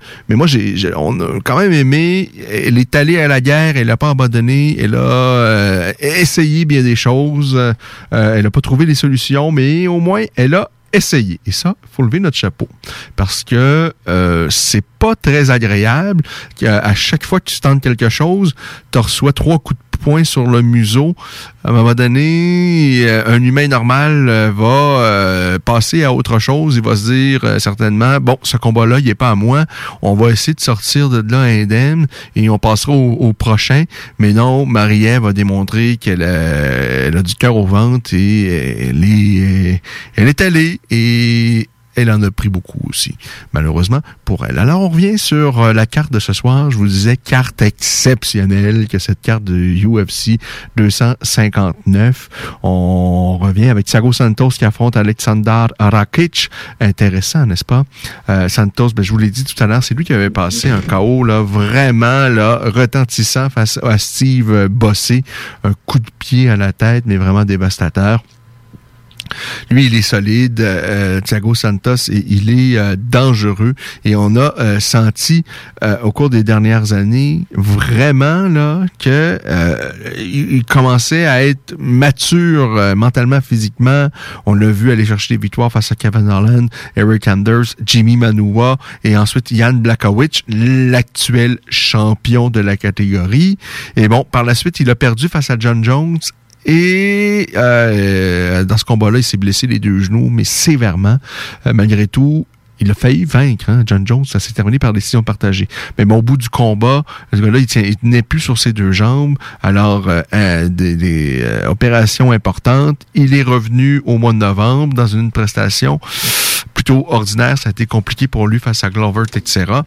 Mais là, j'ai bien hâte de voir ce soir euh, ce qui va, ce que ça va donner face à Alexander Rakic. Est-ce que c'est, euh, est-ce que euh, Santos va revenir sur ceux pour qui on, doit absolument compter parmi les principaux aspirants au titre de 205 livres? On va avoir certainement une partie de réponse ce soir face à Rakic, qui est, euh, qui, qui est un adversaire redoutable, qui a battu Anthony Smith à son dernier combat, qui a un dossier de, de, de 13 victoires pour deux revers seulement. Islam Makachev, partenaire d'entraînement de Khabib Nurmagomedov, s'est entraîné avec le père de Khabib. Euh, bon, Khabib a pris la relève maintenant puisque le père de Khabib est euh, décédé. Euh, vous vous souviendrez, c'était une des victimes de la COVID, entre autres. Là. Et Makachev, 18 victoires pour un seul revers, revers qu'il a encaissé à l'UFC en 2015 face à Adriano Martins par KO. Mais depuis, il a enchaîné des victoires face à Chris Wade, Nick Lenz, euh, Gleison Thibault, Kajan Johnson, le, Canadien à qui il a passé une clé de bras avant la fin de la première reprise. Il a battu par la suite Arman Tsariokan, un gars qui est euh, quand même très solide et complet. Et à son dernier combat, il a battu David Ramos. Alors, euh, c'est un, combattant qui est destiné à prendre la relève. Je ne sais pas s'il va le faire de manière aussi fructueuse que Khabib, mais il est dans la même catégorie de poids. On est dans les 155 livres, donc les poids légers. C'est un gars, c'est assurément qu'on doit euh, compter euh, pour la suite des choses. Islam Makachev, alors il affronte Drew Dauber, qui lui est vraiment au sommet de sa carrière. Il est sur une séquence de trois victoires où il a battu Marco Polo Reyes. Par la suite, il a passé un KO euh, au sociétaire du Tristar ici à Montréal, Nashrat Askarast. Et à son dernier combat, il a également passé, il a terminé le combat avant la limite face à Alexander Hernandez. Alors, Drew Dauber il est sur une séquence exceptionnelle. Trois victoires, trois victoires avant la limite. Euh, Est-ce qu'il va pouvoir freiner l'ascension d'Islam Makachev, qui lui, évidemment, a des vues sur le titre qui appartient toujours à, à son, euh, ben, partenaire d'entraînement, à son compatriote Khabib Dourmagomedov. Par la suite, un combat que j'attends, mais vraiment avec beaucoup d'impatience, le russe, euh, l'autre russe champion à l'UFC, Peter Yan face à Aljamain Sterling. Oh, que ça m'intéresse, celui-là. Vraiment, euh, il, est, il, est, il est bon, ce Peter Yan et il a 15 victoires pour un seul revers. Revers qu'il a encaissé, en Russie chez ACB en 2016. Défaite par décision partagée face à Magomed Magomedov et défaite euh, qu'il a vengée par la suite quelques mois euh, plus tard. Donc, c'est un autre ancien champion, euh, champion donc sortant de ACB, qui par la suite est allé à l'UFC, où il a en, enchaîné de vraiment de belles prestations en battant euh, dans ses dernières performances, dans ses trois derniers combats, il a battu Jimmy Rivera ou Rija Faber à qui il a passé le KO et à son dernier combat, il a passé le KO à une autre légende du sport, José Haldo. Peter Yan, il est bon. Peter Yan, il est dangereux. La moitié de ses victoires et même un peu plus avant la limite. Sept victoires par KO, une par soumission et sa seule défaite par décision partagée.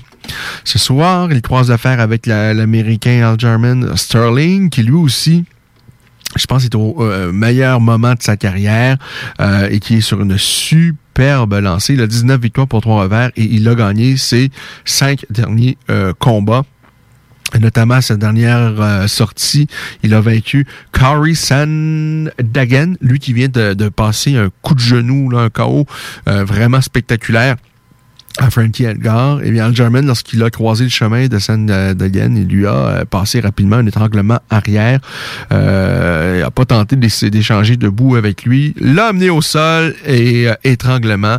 Ça s'est terminé ainsi. Peter Yan va être plus compliqué à amener au sol et Peter Yan euh, est certainement meilleur que Curry euh, au sol. Euh, alors vraiment un duel vraiment intéressant. Je vous rappelle que le russe Peter Yan défend sa ceinture des 135 livres ce soir face à Aljamain Sterling dans un combat pour moi dont on n'a peut-être pas assez parlé. Chez les femmes, Amanda Nunes, qui est considérée comme la meilleure femme de la business. Pour moi, il y en a deux présentement. Il y a Amanda Nunes et il y a Valentina Chevchenko. Je sais que je peux pas dire que c'est Chevchenko la meilleure au monde, tout poids confondu, parce qu'elles se sont affrontées à deux reprises et que Nunes l'a gagné, a gagné à deux reprises, mais dans des combats très serrés. Mais je vous dis, moi, Chevchenko, je suis un fan fini. J'adore la voir combattre. Et euh, euh, si on considère la, la, différence de gabarit entre Chevchenko et Nunes et de voir l'issue des deux combats, pour moi, Chevchenko est pas loin d'être la meilleure au monde. Mais bon, Nunez semble indestructible au cours des dernières années. Vous vous souvenez ce qu'elle a réservé à, à Ronda Rousey? Et bien, par la suite, ben, elle a vaincu Chevchenko par décision partagée. Euh, elle a terminé Raquel Pennington. Elle a euh, terminé Chris Cyborg, un gros, gros KO en moins d'une minute. Euh, par la suite, elle a battu Holly Holm, une autre ancienne euh, boxeuse qui a, a, connu une superbe carrière dans le monde de la boxe et qui connaît une superbe carrière dans le monde des arts martiaux mixtes. Et elle a battu donc Holly Holm avec un coup de pied à la tête. plus récemment, elle a battu Germaine de Randami qui, elle, elle est excellente debout, possiblement la meilleure combattante debout dans cette catégorie de poids-là. Et plus, euh, à l'UFC 250, elle a battu la Canadienne Felicia Spencer, qui a démontré qu'elle est très courageuse, mais qui avait absolument pas les outils, ça, on s'en doutait, pour rivaliser avec Amanda Nunes.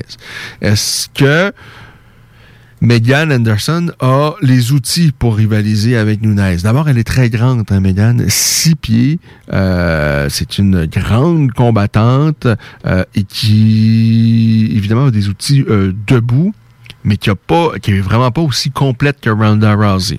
Mais bon, euh, là, Ronda, quand, euh, pas, j'ai dit Ronda, je, sais pas pourquoi j'ai dit Ronda, là, qu'Amanda Nunes, dire. Amanda Nunes est évidemment, beaucoup plus complète. Euh, si le jeu se transporte au sol, ça devrait être, euh, j'ai envie de dire, euh, un combat en sens unique en faveur d'Am- d'A- d'Amanda Nunes. Mais bon, en même temps, Nunez, euh, est-ce qu'elle est-ce qu'elle est aussi affamée? Euh, parce que là, elle défend deux ceintures avec brio déjà depuis euh, depuis un bon moment. Elle vient d'avoir un enfant. Ben, il y a l'âge aussi à prendre en considération. Bon, je pense que oui, sincèrement, je pense que Amanda va être tout aussi affamée. Je pense qu'elle va vaincre assez aisément Megan Anderson.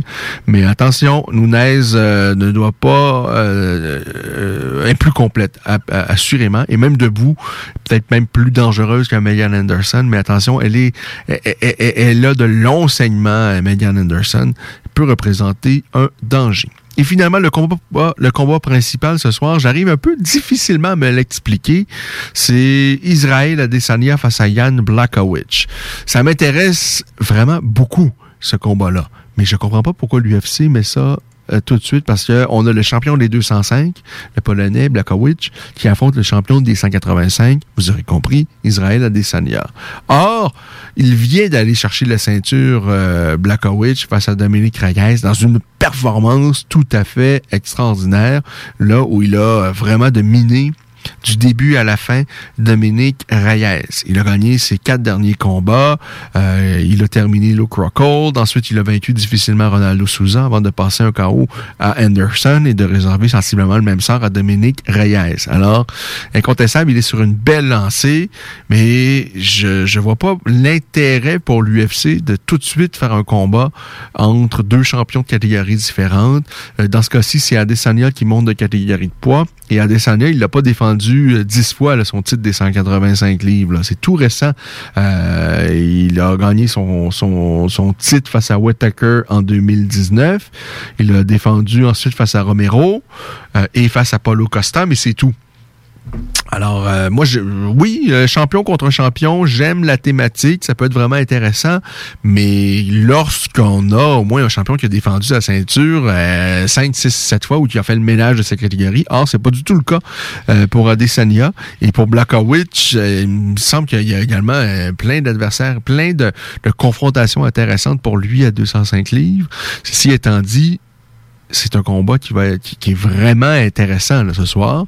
Mais pour l'organisation UFC, qui peut voir peut-être euh, le, champion polonais perdre sa ceinture euh, face à un adversaire qui, je pense que plutôt que tard, Adesanya va retourner à 185 livres et que l'avenir pour lui va se passer dans cette catégorie-là. Là. Euh, on a vu quand même une différence de gabarit assez importante. Oui, Adesanya est euh, assurément la longe euh, pour rivaliser à, à- à 205 livres euh, si ça se joue que debout. Mais bon, il va voir quand même que la force de frappe, euh, c'est pas comme à la boxe où il y a plusieurs, mais plusieurs catégories de poids. Là. Dans le monde des arts martiaux mixtes, c'est à l'UFC spécifiquement. Là, de 185 livres et on saute à 205 livres. Il y a quand même une grosse marge entre les deux. Et euh, bon, les, les, les, les, coups sont peut-être moins vite à 205 livres, mais ça rentre au poste. Euh, et ça, ça peut user prématurément un athlète. Euh, moi, je pense que euh, Adesanya va revenir à 185 livres et que l'essentiel de sa euh, carrière là, à court terme va se se dérouler dans cette catégorie-là. Alors, je, je vois pas trop l'intérêt pour l'UFC de, de perdre un champion possiblement ce soir euh, en, en, en Blachowicz, c'est le père. Mais ça, c'est pas fait. Parce qu'on a vu que Blachowicz a une force de frappe redoutable. Et le Blachowicz, en début de carrière, c'est parti tout croche, son affaire. Je vous dis, Blachowicz, euh, c'est une de, à ses cinq premiers combats professionnels, avait, avait perdu deux combats. Et c'est rare que tu as un, dossier de 3-2 et que, euh, bon, par la suite, tu décides d'avoir une carrière exceptionnelle. En boxe, euh, c'est rarement le cas, là. Souvent, on a un boxeur qui, est 20-0 et qui commence à avoir des défis. Mais dans le monde des arts c'est vrai que ça peut, euh, les choses peuvent se bousculer rapidement et que on a des combats beaucoup plus habituellement équitables assez rapidement. Et même, tu peux avoir, passé une carrière à avoir que des défis. C'est ce qui fait la beauté du sport. Alors, ça a été un début de carrière, pas à tout casser pour euh, mais là, euh, récemment, et on le voit, le gars, tout est à sa place. Euh, il est âgé de 38 ans et lui, c'est là. Il sera jamais meilleur que là. Euh, et la force de frappe, euh, vraiment, ça compte. Et il faut pas oublier, on est dans une petite cage, une petite cagette ce soir. C'est la version toute petite cage de l'UFC. Et ben ça, ça va faire en sorte que euh, Adesanya va peut-être euh, euh, moins avoir de facilité à se servir de son allonge et à boxer à distance parce que je pense, bon, Blackowicz, son intérêt ce soir, c'est pas de faire un combat de kickboxing. Il doit couper la distance, possiblement essayer d'amener le combat au sol ou d'être à distance plus de boxe anglaise, où vraiment sa force de frappe peut avoir une incidence assez rapidement dans le combat. Mais s'il veut euh, échanger en distance de kickboxing, il va certainement finir deuxième. Là. Adesanya, on le sait, il a euh, un, un passé glorieux dans le monde du pied-point. Et son ascension dans le monde des arts martiaux mixtes, elle est fulgurante et euh, il n'est pas à l'UFC depuis si longtemps que ça, mais en peu de temps, il est devenu vraiment une star, quelqu'un qu'on aime voir combattre, il est euh, spectaculaire. Oui, il y a eu euh, peut-être un combat en dormitoire face à Romero, mais ça, ça fait partie du sport, un accident de parcours. Euh, les- ingrédients ont pas levé dans cette soirée-là, euh, mais sinon, c'est souvent vraiment des scènes vraiment extraordinaires. C'est un athlète de grande, grande qualité, debout à, tout le moins. Euh, il semble difficile à amener au sol, mais là, 205 livres, c'est quelqu'un qui, parce qu'il va concéder quand même pas mal de poids, là, on- juste à la pesée, on a vu la différence de gabarit entre les deux. Alors, c'est un gros risque euh, que prend l'UFC, je pense, ce soir. Euh, mais bon, on va certainement, on manque pas ça. Belle carte ce soir de l'UFC. C'est tout pour euh, la voix des guerriers. On va céder la place à la voix de Rufus. On parle chien au cours de la prochaine demi-heure et on va parler particulièrement de l'alimentation pour vos petits, moyens ou même gros chiens. Alors, restez des nôtres. Sinon, ben, on donne rendez-vous la semaine prochaine, samedi, 16h, pour une autre édition de La Voix des guerriers. Vous écoutez CJMD, les.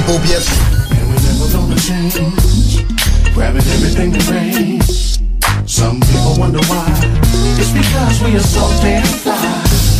D'Alternative Radio. Groupe DBL est le spécialiste en toiture, portes, fenêtres et rénovation à Québec. Prenez rendez-vous avec un de nos spécialistes pour évaluer vos projets. Notre équipe cumule plus de 40 ans d'expérience et c'est avec fierté que nous la mettons à votre disposition afin de répondre à tous vos besoins, notamment en matière de recouvrement et de réfection de toiture. Groupe DBL, complice de vos meilleurs projets à Québec. Situé au 791 boulevard Pierre-Bertrand. Estimation gratuite. 88 681 25 22. Groupe Chaque jour, le Journal de Lévis vous informe de ce qui se passe chez vous, que ce soit dans votre quartier, votre arrondissement et votre ville. Vous pouvez lire les dernières nouvelles touchant Lévis ainsi que les municipalités situées à proximité dans notre édition papier. Disponible chaque semaine dans le Publisac, sur notre site web au www.journaldelévis.com, sur notre page Facebook ou sur notre fil Twitter. Saviez-vous qu'en regroupant vos assurances auto, habitation ou véhicules de loisirs, vous pouvez économiser en moyenne 425 Appelez dès aujourd'hui Assurance Rabi et Bernard, agence en assurance de dommages affiliée à la capitale Assurance Générale.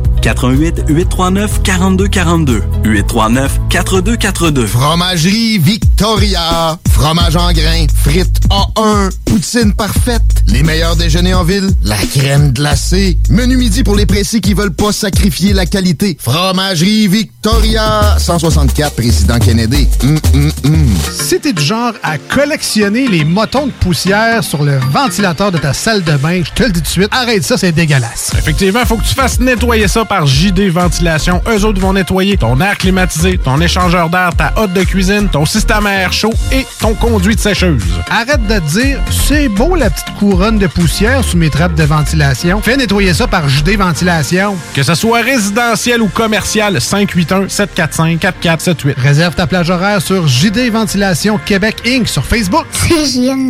Hey, ça c'est pas pour les doux. Oh non, c'est pas pour les doux. C'est la dernière demi-heure de l'émission. C'est un nouveau segment. C'est la voix de Rufus qui prend la place de la voix des guerriers. C'est notre petite demi-heure canine. Et on va essayer de s'avancer dans un dossier là, qui me tient à cœur. Parce que vous le savez, ben, j'ai euh, deux chiens, dont un chiot. Et évidemment, on veut bien les nourrir, ces petites affaires-là. Et je ne sais plus où euh, donner de la tête. Je pense que notre invité cette semaine va pouvoir nous donner un coup de main. C'est un spécialiste en la matière. A un site euh, d'ailleurs qu'il tient est vraiment très très pertinent qui s'appelle Au nom du chien que j'ai euh, découvert au cours des dernières semaines et qui vraiment là euh, le- moi il y a des choses que je, je- qui est ancrées dans ma tête et que je vois que j'étais complètement dans le champ. Alors il s'appelle Martin Le Tendre. Bonsoir Martin. Eh, bonjour, Ken. Ben, merci beaucoup d'avoir accepté l'invitation. Ça fait un grand plaisir.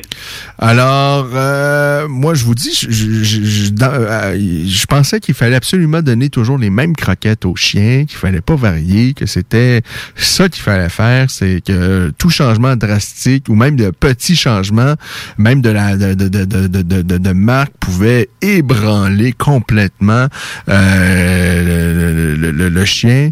Euh, mais là, ce qu'on apprend, et c'est que c'est pas du tout le cas, là, même que varier, c'est peut-être la meilleure des choses. Exact. Donc, j'ai l'impression que tu es tombé sur mon blog puis que ça a brisé plusieurs idées préconçues. Oui, oui. Ou brisé des rêves, comme je dis souvent. Et effectivement, c'est le cas. Une des choses les plus importantes en nutrition, nutrition tout court, mais aussi nutrition canine, parce qu'on fait pas assez souvent le parallèle entre notre nutrition puis la leur. Nous, qu'est-ce qui fait qu'on on a une bonne santé? Est-ce que tu sais, par exemple, toi, combien tu as mangé de calcium hier, de vitamine A, vitamine B? Assurément que non, probablement. Non, euh, vous avez tout à fait raison. Et qu'est-ce qui fait que on, toi, moi, on a une bonne santé? Ben, c'est qu'on mange des repas variés. Et c'est un peu le même concept pour nos chiens, mais on dirait qu'au fil des ans, on s'est fait inculquer, euh, je dirais quasiment brainwasher, pour croire que la nourriture de notre chien, il faut qu'elle soit faite dans un laboratoire par des scientifiques qui vont mélanger des, des affaires dans des éprouvettes, et ainsi de suite. Alors que à la base, no- nos systèmes digestifs se ressemblent énormément à quelques petites différences près qu'on va peut-être pouvoir euh, jaser aujourd'hui. Mon but, mon but, c'est d'aider les gens à faire des changements simples dans leur dans l'alimentation de leur chien pour acheter du temps avec leur chien parce que les espérances de vie des races euh, diminuent constamment depuis euh, les 10, 15, 20 dernières années. Et pourtant, on dirait, quand on écoute euh, les vétérinaires ou certains spécialistes, qu'on les a jamais aussi bien nourris. Mais ce qui n'est pas le cas. Fait qu'il y a plein de petits changements qu'on peut faire sans que ça nous coûte une fortune pour améliorer et optimiser la santé de nos chiens. Euh, Une mauvaise alimentation, est-ce que euh, euh, on, on- comment qu'on voit ça chez un chien qui s'alimente mal? Est-ce que c'est perceptible? Est-ce que euh, le maître moyen peut s'en apercevoir rapidement? Définitivement. C'est c'est là que ça devient intéressant. On n'a pas besoin d'être un spécialiste ou d'avoir des cours de nutrition poussés. Des changements là simples comme des visuels. Par exemple, des problèmes digestifs, flatulence, vomissement, des selles qui sont vraiment très volumineuses, odorantes, euh, des hotspots, donc des plaques là que sur le corps de notre chien, il manque du poil, euh, des symptômes d'allergie comme des pattes qui sont rouges, le chien qui se gratte continuellement, qui se lèche euh, vraiment fréquemment ou qui se mange les pattes, des otites à répétition, le tarte sur les dents, euh, la perte de poil, des douleurs aux articulations quand le chien se met à vieillir un petit peu plus, ou encore plus inquiétant si c'est un jeune chien qui a des douleurs aux articulations, c'est encore plus inquiétant. Fait qu'il y a plein plein de choses visuelles que dans la vie de tous les jours, le maître moyen va être capable de se rendre compte. Moi, ce que, je, ce que je découvre maintenant avec mon show, c'est le cru qui semble de plus en plus populaire. Il me semble que, euh, en tout cas, moi, c'est un sujet que j'ignorais complètement il y a vraiment pas si longtemps que ça. Et là, ça semble vraiment être... euh, ben, en tout cas, on a parlé à quelques éleveurs ici à l'émission euh, euh, depuis le, début de cette formule-là cette année. Et en tout cas, il me semble que tous les éleveurs nourri- que- que- à qui j'ai parlé, les trois quatre éleveurs euh, nourrissent leurs chiens au cru.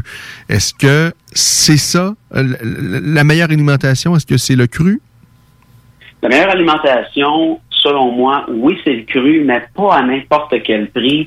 Et comme dans tout produit dans la vie, il y a du bon puis il y a du mauvais cru, comme il y a des bonnes et des moins bonnes croquettes. Et toujours, j'aime mieux quelqu'un qui va donner une bonne croquette que du cru fabriqué tout croche par n'importe qui. Parce que ça semble Et compliqué aussi. Le cru, ça semble une aventure. En tout cas, moi, j'essaye tranquillement, euh, mais en même temps, ça me semble plus compliqué. En tout cas, euh, comme vous disiez tout à l'heure, la, la- la- la croquette, ça semble être le produit rêvé, c'est-à-dire tout ce qu'il faut, t'achètes une poche, c'est pas compliqué, le chien est bien nourri, t'as pas de souci de rien. Alors que le cru, ça demande, bon d'abord, euh, c'est de l'argent, mais ça demande également euh, au, moins un minimum d'expertise et de recherche, de travail et euh, pour assurer une bonne alimentation complète. Ben, je vous dirais oui et non.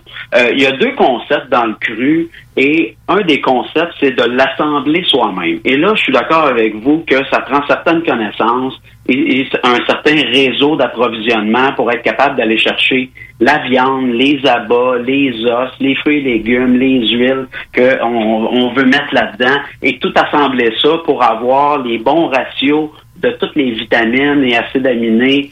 Je suis d'accord avec vous, cette partie-là est compliquée. Mais le, le segment de marché qui prend de plus en plus d'ampleur depuis les dernières années, c'est le cru préparé. Donc, c'est déjà tout prêt. C'est des recettes qui sont faites en usine, en la- euh, par des spécialistes, qui sont balancées. Et c'est pas juste là d'aller acheter du steak haché à l'épicerie puis de donner ça à notre chien. Euh, étrangement, euh, le muscle, donc le steak haché, disons, si on prenons le bœuf par exemple, euh, c'est relativement très peu nutritif pour le chien. À long terme, le chien tomberait en carence alimentaire, définitivement. Donc, dans une galette de cru qu'on va acheter dans un commerce spécialisé, Comme fin, fin museau, par exemple. Je, je vous dis cette marque-là parce que j'ai commencé à donner ça à, à- à mon chiot. Alors, assurez-moi, est-ce que c'est- c'était une bonne idée? C'est un très bon produit, fabriqué au Québec avec des bons ingrédients. Euh, aucun problème de ce côté-là. Si votre chien l'aime, j'ai vraiment rien contre ce produit-là. Euh, ils ont été des précurseurs, hein, euh, carnivores, euh, fin museau, ça fait des années que ça existe. Euh, donc, euh, j'ai quand même beaucoup de respect pour ces compagnies-là. Et là, dans les dernières années, là, dans le dernier cinq ans, il y en a apparu des compagnies. Il y en a des bonnes, il y en a des moins bonnes. Et le concept est simple. On achète le produit dans une boutique spécialisée, on, on le prend dans le congélateur. C'est comme aller faire l'épicerie pour son chien. Euh, on y va chaque semaine ou à chaque mois, dépendamment de la grosseur de congélateur qu'on dispose ou de de du type de chien qu'on a. Euh, c'est sûr que si on a un gros chien, euh, ben là, ça prend plus de viande. Le chien, dans le cru, là, le chien va manger entre 2 et 3% de son poids. Donc, si on prend un chien de 100 livres, va manger entre 2 et 3 livres de viande par jour, euh, pour faire simple. Euh, Qu'est-ce que ça contient là, quand on va chercher ça? Au look, là, quand on la regarde, ça a l'air soit d'un bloc ou d'une galette de bœuf haché. Euh, on aurait quasiment envie de le mettre sur le barbecue l'été puis se faire un hamburger. Mais ça ne contient pas juste de la viande hachée. On va avoir à peu près 70% de viande hachée, un 10% d'os broyés, broyés vraiment finement, et les os crus ne sont pas dangereux pour le chien. Son système digestif est clairement fait pour digérer les os, qui n'est pas le cas de l'humain, on s'entend. Euh, c'est les os cuits qui deviennent dangereux pour le chien. Donc, vos restants d'ailes de poulet, votre restant de T-bone, une fois que c'est cuit, on peut pas donner ça à nos chiens. Ça, c'est bien important que les auditeurs comprennent ça. Euh, ensuite, ce qui va apporter des vitamines dans une nourriture crue va être beaucoup les organes. Donc, le foie, le cœur, les poumons, tout ça va être haché. On verra rien. Au look, quand on le regarde, c'est juste une galette de bœuf haché. Et finalement, un peu de fruits et légumes pour apporter des fibres. Parfois, euh, une huile de poisson pour augmenter euh, l'apport en oméga 3 et un petit peu de fruits pour des antioxydants. Fait que bref, tout ça euh, est très simple à donner et je reviens à ce que vous disiez en, en début de conversation. Euh, on a l'impression que c'est compliqué. Avec ce que je viens de vous dire, là, une fois qu'on connaît la portion, si je vous dis que dans fin museau, prenons la, la marque que vous êtes en train d'essayer pour votre chiot, votre chiot a besoin de deux galettes par jour. C'est une galette le matin, une galette le soir. Ça finit là. On fait dégeler la veille au réfrigérateur. Si jamais on l'oublie, on le met pas au micro-ondes, bien important parce que ça cuirait la partie qui a des os. Euh, on met ça dans un ziploc dans l'eau froide, 10 minutes, comme une petite poitrine de poulet qu'on veut se faire dégeler à la dernière minute. 10-15 minutes, ça va être dégelé et probablement que votre chien a jamais mangé avec autant d'intérêt que depuis qu'il mange ça. Ben, moi, je vous dis, mon chiot, j'ai l'impression que je donnerais n'importe quoi. Et lui, c'est, on dirait qu'il soucie pas.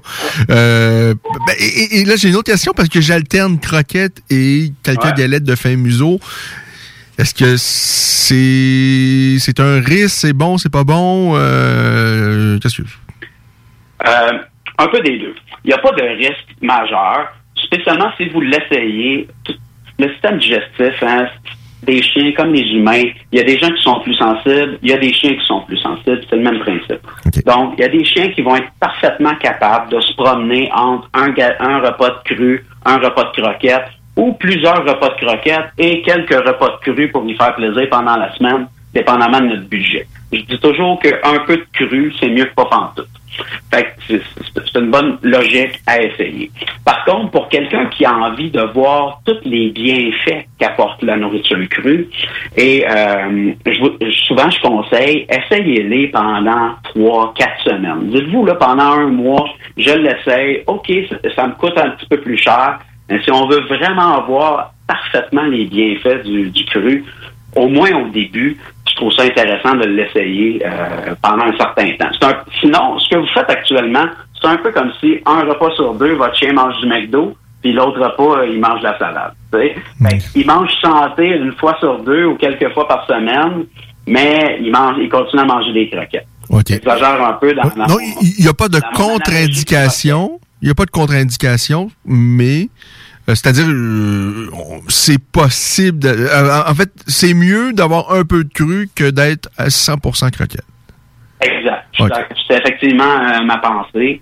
Euh, un peu de bouffe santé va toujours être mieux. Le cru va apporter un paquet de bénéfices et euh, on va voir un, un paquet de choses changer dans la santé du chien quand il va se mettre à manger du cru. Il y a même des études qui ont été faites que dès que le chien va manger 20% de son alimentation en cru, qui est pas beaucoup, là, on est moins du corps, euh, il va avoir des bénéfices pour sa santé. Euh, on éloigne un paquet de maladies, on renforce le système immunitaire. Il y a vraiment un paquet d'a- d'avantages, même en en donner une petite partie. Par contre, si les gens le laissaient et qu'ils voient que leur chien soit arrête de manger le repas qui a des croquettes, parce qu'il y en a qui sont wise, puis qui c'est vraiment, euh, je vais attendre, si, si je suis patiente, il va peut-être me redonner euh, la grosse affaire, qui est le cru, qui- ce qui le fait vraiment triper. Euh, ou s'il y a des problèmes digestifs, que là, le chien se met à avoir de la diarrhée, et ainsi de suite, ben là, il y a certains chiens pour qui ça fait pas.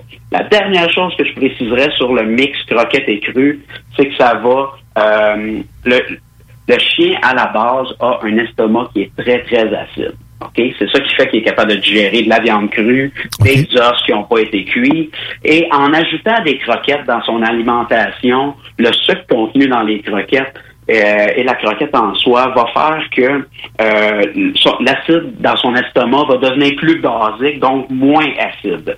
Fait un peu moins de, de euh, une moins bonne résistance aux maladies. Qu'est-ce qui fait que le chien est capable, à la limite, de manger des excréments? On, tout déjà arrivé à nos chiens. Puis ils sont même pas malades. Ben, c'est parce que leur euh, acide, leur sucre gastrique dans l'estomac est vraiment hyper acide. Ça a l'acidité du vinaigre, si on veut comparer avec un produit qu'on connaît. Fait que plus qu'un chien mange de croquettes, moins que son estomac va être acide. Donc, plus qu'il va avoir de la misère à digérer du cru, malgré qu'à la base, il est fait pour ça. OK. Et là, pour ceux qui euh, continuent sur la voie, je dirais, plus facile ou celle qui qu'on connaît davantage, les croquettes, encore là, là, on a une vaste, on a des choix euh, à n'en plus finir. Et la différence de prix également est euh, vraiment, là, ça peut jouer. euh, il, peut y avoir vraiment une grande différence au niveau euh, du prix. Il y a de la nourriture apparemment destinée aux chiots et celle aux adultes. Euh, parfois même, euh, on a une race de chiens sur euh, la, la, la, la poche, ça semble être destiné à cette race-là. Euh, Est-ce que tout ça, euh, c'est vrai? Est-ce qu'il y a vraiment une grande différence entre la nourriture destinée aux chiots et aux adultes et entre celle destinée aux euh, grandes races, aux petites races et tout ça? Il y a, commençons par la partie des races que je trouve vraiment intéressante. Il y a énorme, c'est un milieu dans lequel il y a énormément de marketing et une grosse partie de mon travail sur mon blog au nom du chien, c'est de démystifier ces espèces de mythes-là.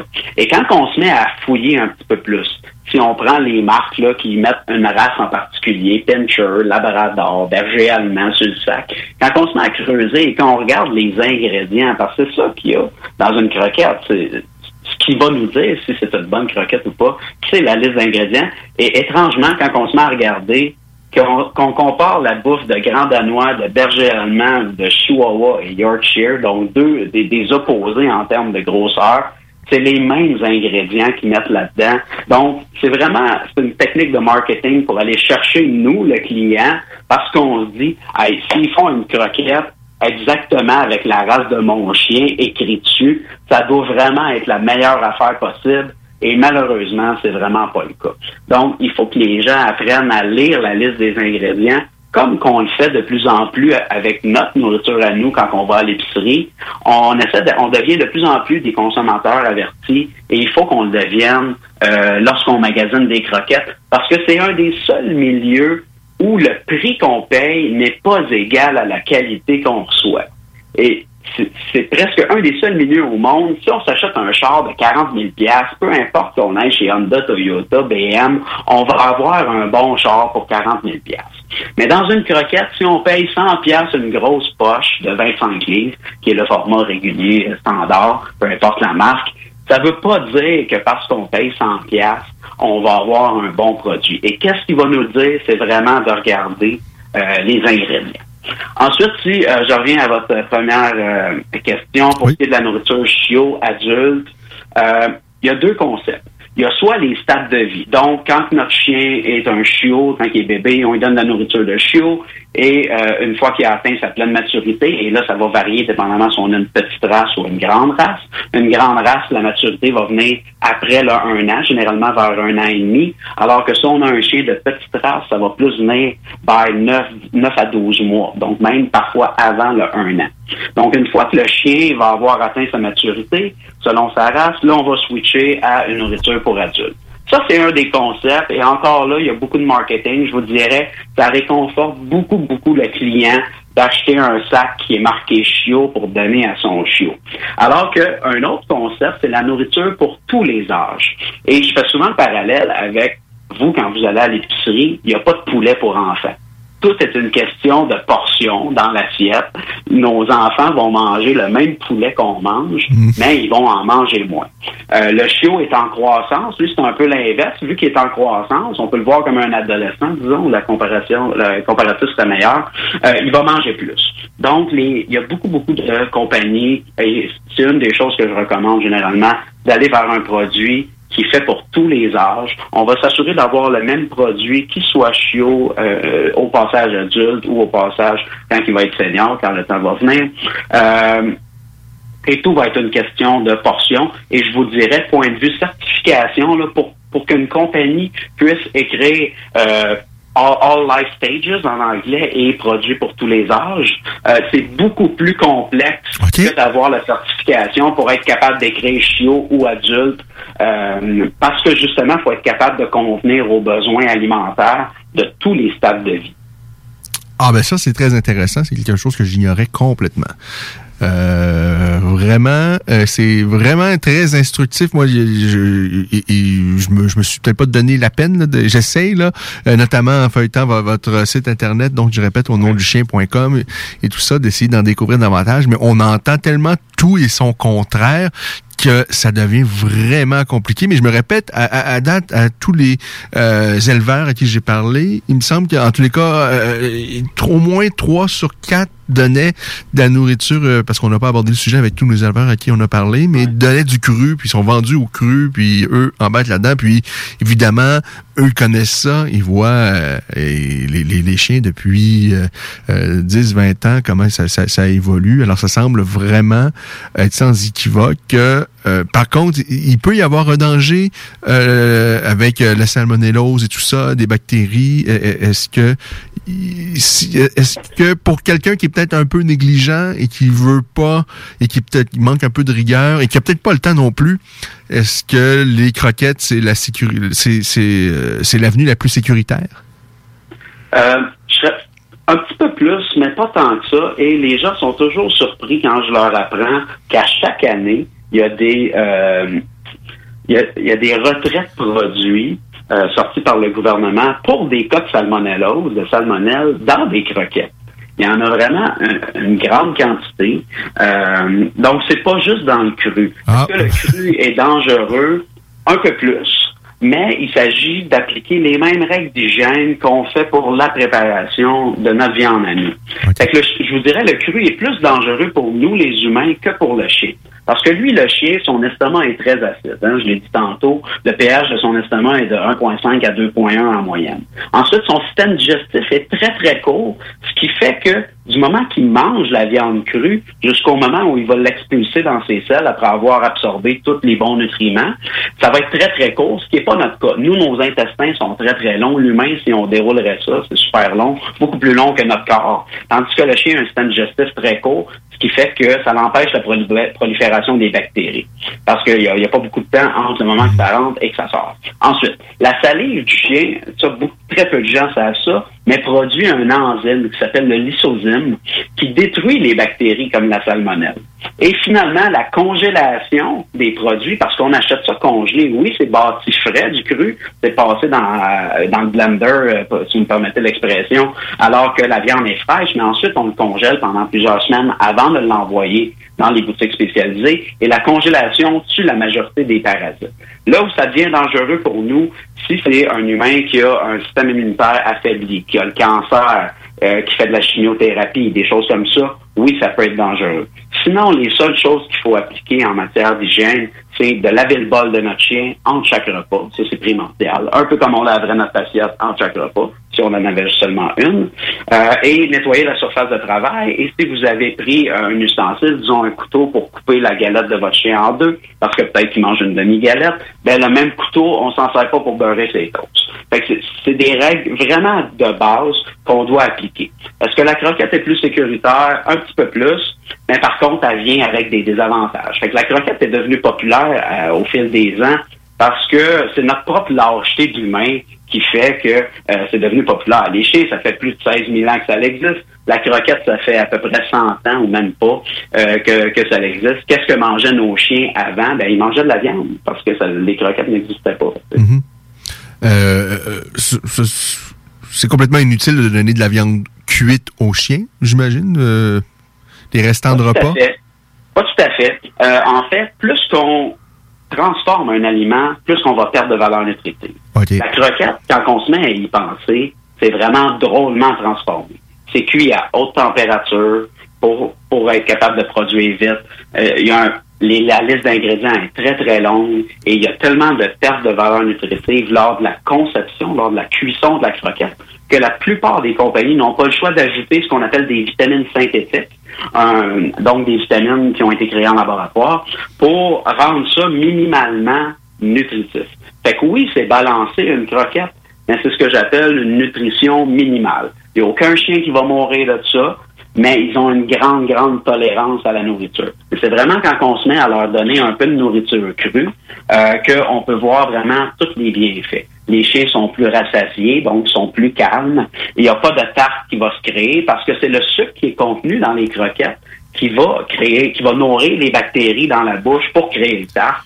Ensuite, quelqu'un qui, un chien qui mange cru va avoir un meilleur système immunitaire, euh, réduction des symptômes d'allergie. On le sait, là, c'est vraiment un fléau. J'ai tout juste hier de sortir un article sur lequel je travaillais vraiment fort sur les symptômes d'allergie chez le chien parce que c'est vraiment rendu un fléau. Ensuite, les chiens qui ont euh, qui mangent du cru ont un meilleur contrôle de poids, une meilleure musculature, on réduit la perte de poils, on euh, réduit le risque de torsion d'estomac que certaines races sont propices à avoir. Et finalement, les selles, le, le plus gros avantage et le plus facilement visible, c'est la réduction des selles. Un chien qui mange cru, les gens vont penser que le chien est constipé. Souvent, ils, ils me contactent après les deux, deux, trois premiers jours de cru. Je pense que mon chien est constipé parce qu'il fait presque plus caca. Non, c'est normal parce que il y a juste du bon, il n'y a pas de remplissage. Ça, c'est un effectivement bon ça, c'est, c'est le- j'ai vraiment constaté ça. Oui, oui, sans équivoque. C'est vraiment flagrant. Les selles sont miniatures, sont hyper compactes, très dures, sont pas odorantes. Et tout ça est parce que dans le cru, à cause du procédé de fabrication, ils n'ont pas besoin de mettre aucun ingrédient de remplissage. Ce qui n'est pas le cas de la croquette. Parce que la croquette, si on compare avec euh, notre nutrition à nous, ça ressemble un peu à un biscuit, un mini-biscuit. Hein? Et pour que le biscuit tienne ensemble, là, quand même, vous me diriez, Martin, invente-moi la recette avec la, la meilleure recette possible. Et dans un monde idéal, une croquette ne contiendrait que de la viande, parce que c'est ça que les chiens sont faits pour manger. Techniquement, ça ne se fabriquerait pas. Les compagnies n'ont pas le choix d'ajouter ce qu'on appelle des hydrates de carbone ou des glucides pour les gens qui euh, connaissent euh, un peu mieux la nutrition. Donc, les glucides, c'est quoi? Ben, c'est dans les nourritures un peu plus bas de gamme, on va avoir le riz, le blé, le maïs, le soya. Et dans les meilleures nourritures, on va avoir des légumineuses, euh, des meilleurs grains comme l'avoine, l'orge, la patate douce. Tout ça va servir pour la fabrication de la croquette principalement de colle. Donc, c'est un agent liant pour que la croquette tienne ensemble, pour que le biscuit tienne ensemble. Chose qu'on n'a pas besoin dans le cru. L'inconvénient des glucides, c'est que le corps du chien transforme ça en sucre. Donc, souvent, les gens me disent, Hey, moi, mon chien, après qu'il ait mangé, là, on dirait que c'est un adolescent qui a mangé du chocolat. Il saute partout. Puis une heure après, il est mort. c'est normal, c'est parce qu'on lui donne des ingrédients qui sont gorgés de sucre, que son corps transforme en sucre. Donc, ça lui crée vraiment un pic d'énergie, comme un enfant qui mange des bonbons. Euh, puis après, une grosse drop. Donc, pourquoi que de plus en plus de chiens de nos jours souffrent de diabète? Ben, c'est clairement parce qu'on n'a jamais donné autant de mauvaises croquettes, malheureusement. Euh, c'est vraiment fantastique. Vraiment un énorme merci. Euh, J'invite les gens à vous rendre absolument sur au nom du chien.com et découvrir chacun des articles, vraiment des, choses vraiment ultra pertinentes. Peut-être en une petite minute, là, euh, qu'est-ce qu'il faut absolument pas donner euh, aux chiens dans le cru, là, euh, les choses qu'on retrouve à l'épicerie, et qu'est-ce qui est peut-être des, des- les, aliments qu'on peut donner, qu'on doit peut-être donner, qui, qui vont affectionner particulièrement en moins minute, là. Je vais prendre la dernière minute pour vous parler de la chose la plus importante, peu importe qu'on donne du cru ou des croquettes, et c'est la variété. Il faut absolument que les gens s'enlèvent de la tête que le chien a besoin de toujours manger le même repas. Les chiens ont besoin de variété et c'est comme ça qu'on va éloigner les maladies, réduire les symptômes d'allergie. Et il y a de plus en plus de compagnies, même dans les croquettes, que dans la même marque, on va avoir une formule à- au poisson, une formule au poulet, une autre à l'agneau, et c'est une bonne chose. À chaque sac, chaque fois que vous finissez un sac, achetez un sac différent dans la même marque, et il n'y a aucun besoin de faire de transition. C'est comme manger des patates du poulet euh, puis des carottes. Des, euh, c'est le même principe que dans notre nutrition à nous et la variété est hyper importante. Et même chose pour les gens qui donnent du cru. On donne pas toujours juste une recette au poulet. On varie et c'est comme ça qu'on garde l'intérêt de nos chiens et qu'on optimise leur santé. Eh, Un grand merci, Martin. C'est tout le temps qu'on a. Ça aurait pu continuer, je pense, pendant des heures. Vraiment, un énorme merci. Et visitez euh, absolument au nom du chien.com. Un grand merci, Martin. Merci beaucoup. Au plaisir. Bye. Oh, wow. C'était vraiment euh, super in- instructif. C'est tout. La semaine prochaine, prochain rendez-vous, La Voix des guerriers, suivi de La Voix de Rufus. Bye. Et passez une superbe soirée. UFC 259 ce soir, les coquins. Ici BI, c'est Timo de Tactica. Vous écoutez CJMD 96.9, la seule radio du 8.3, mais la meilleure du 418. Vous le savez, vos rôtisseries Mom deserves the best, and there's no better place to shop for Mother's Day than Whole Foods Market. They're your destination for unbeatable savings, from premium gifts to show-stopping flowers and irresistible desserts. Start by saving 33% with Prime on all body care and candles. Then get a 15-stem bunch of tulips for just $9.99 each with Prime. Round out Mom's menu with festive rosé, irresistible berry chantilly cake, and more special treats. Come celebrate Mother's Day at Whole Foods Market. Planning for your next trip? Elevate your travel style with Quince. Quince has all the jet setting essentials you'll want for your next getaway, like European linen, premium luggage options, buttery soft Italian leather bags, and so much more. And is all priced at 50 to 80% less than similar brands. Plus, Quince only works with factories that use safe and ethical manufacturing practices. Pack your bags with high-quality essentials you'll be wearing for vacations to come with Quince. Go to quince.com slash pack for free shipping and 365-day returns.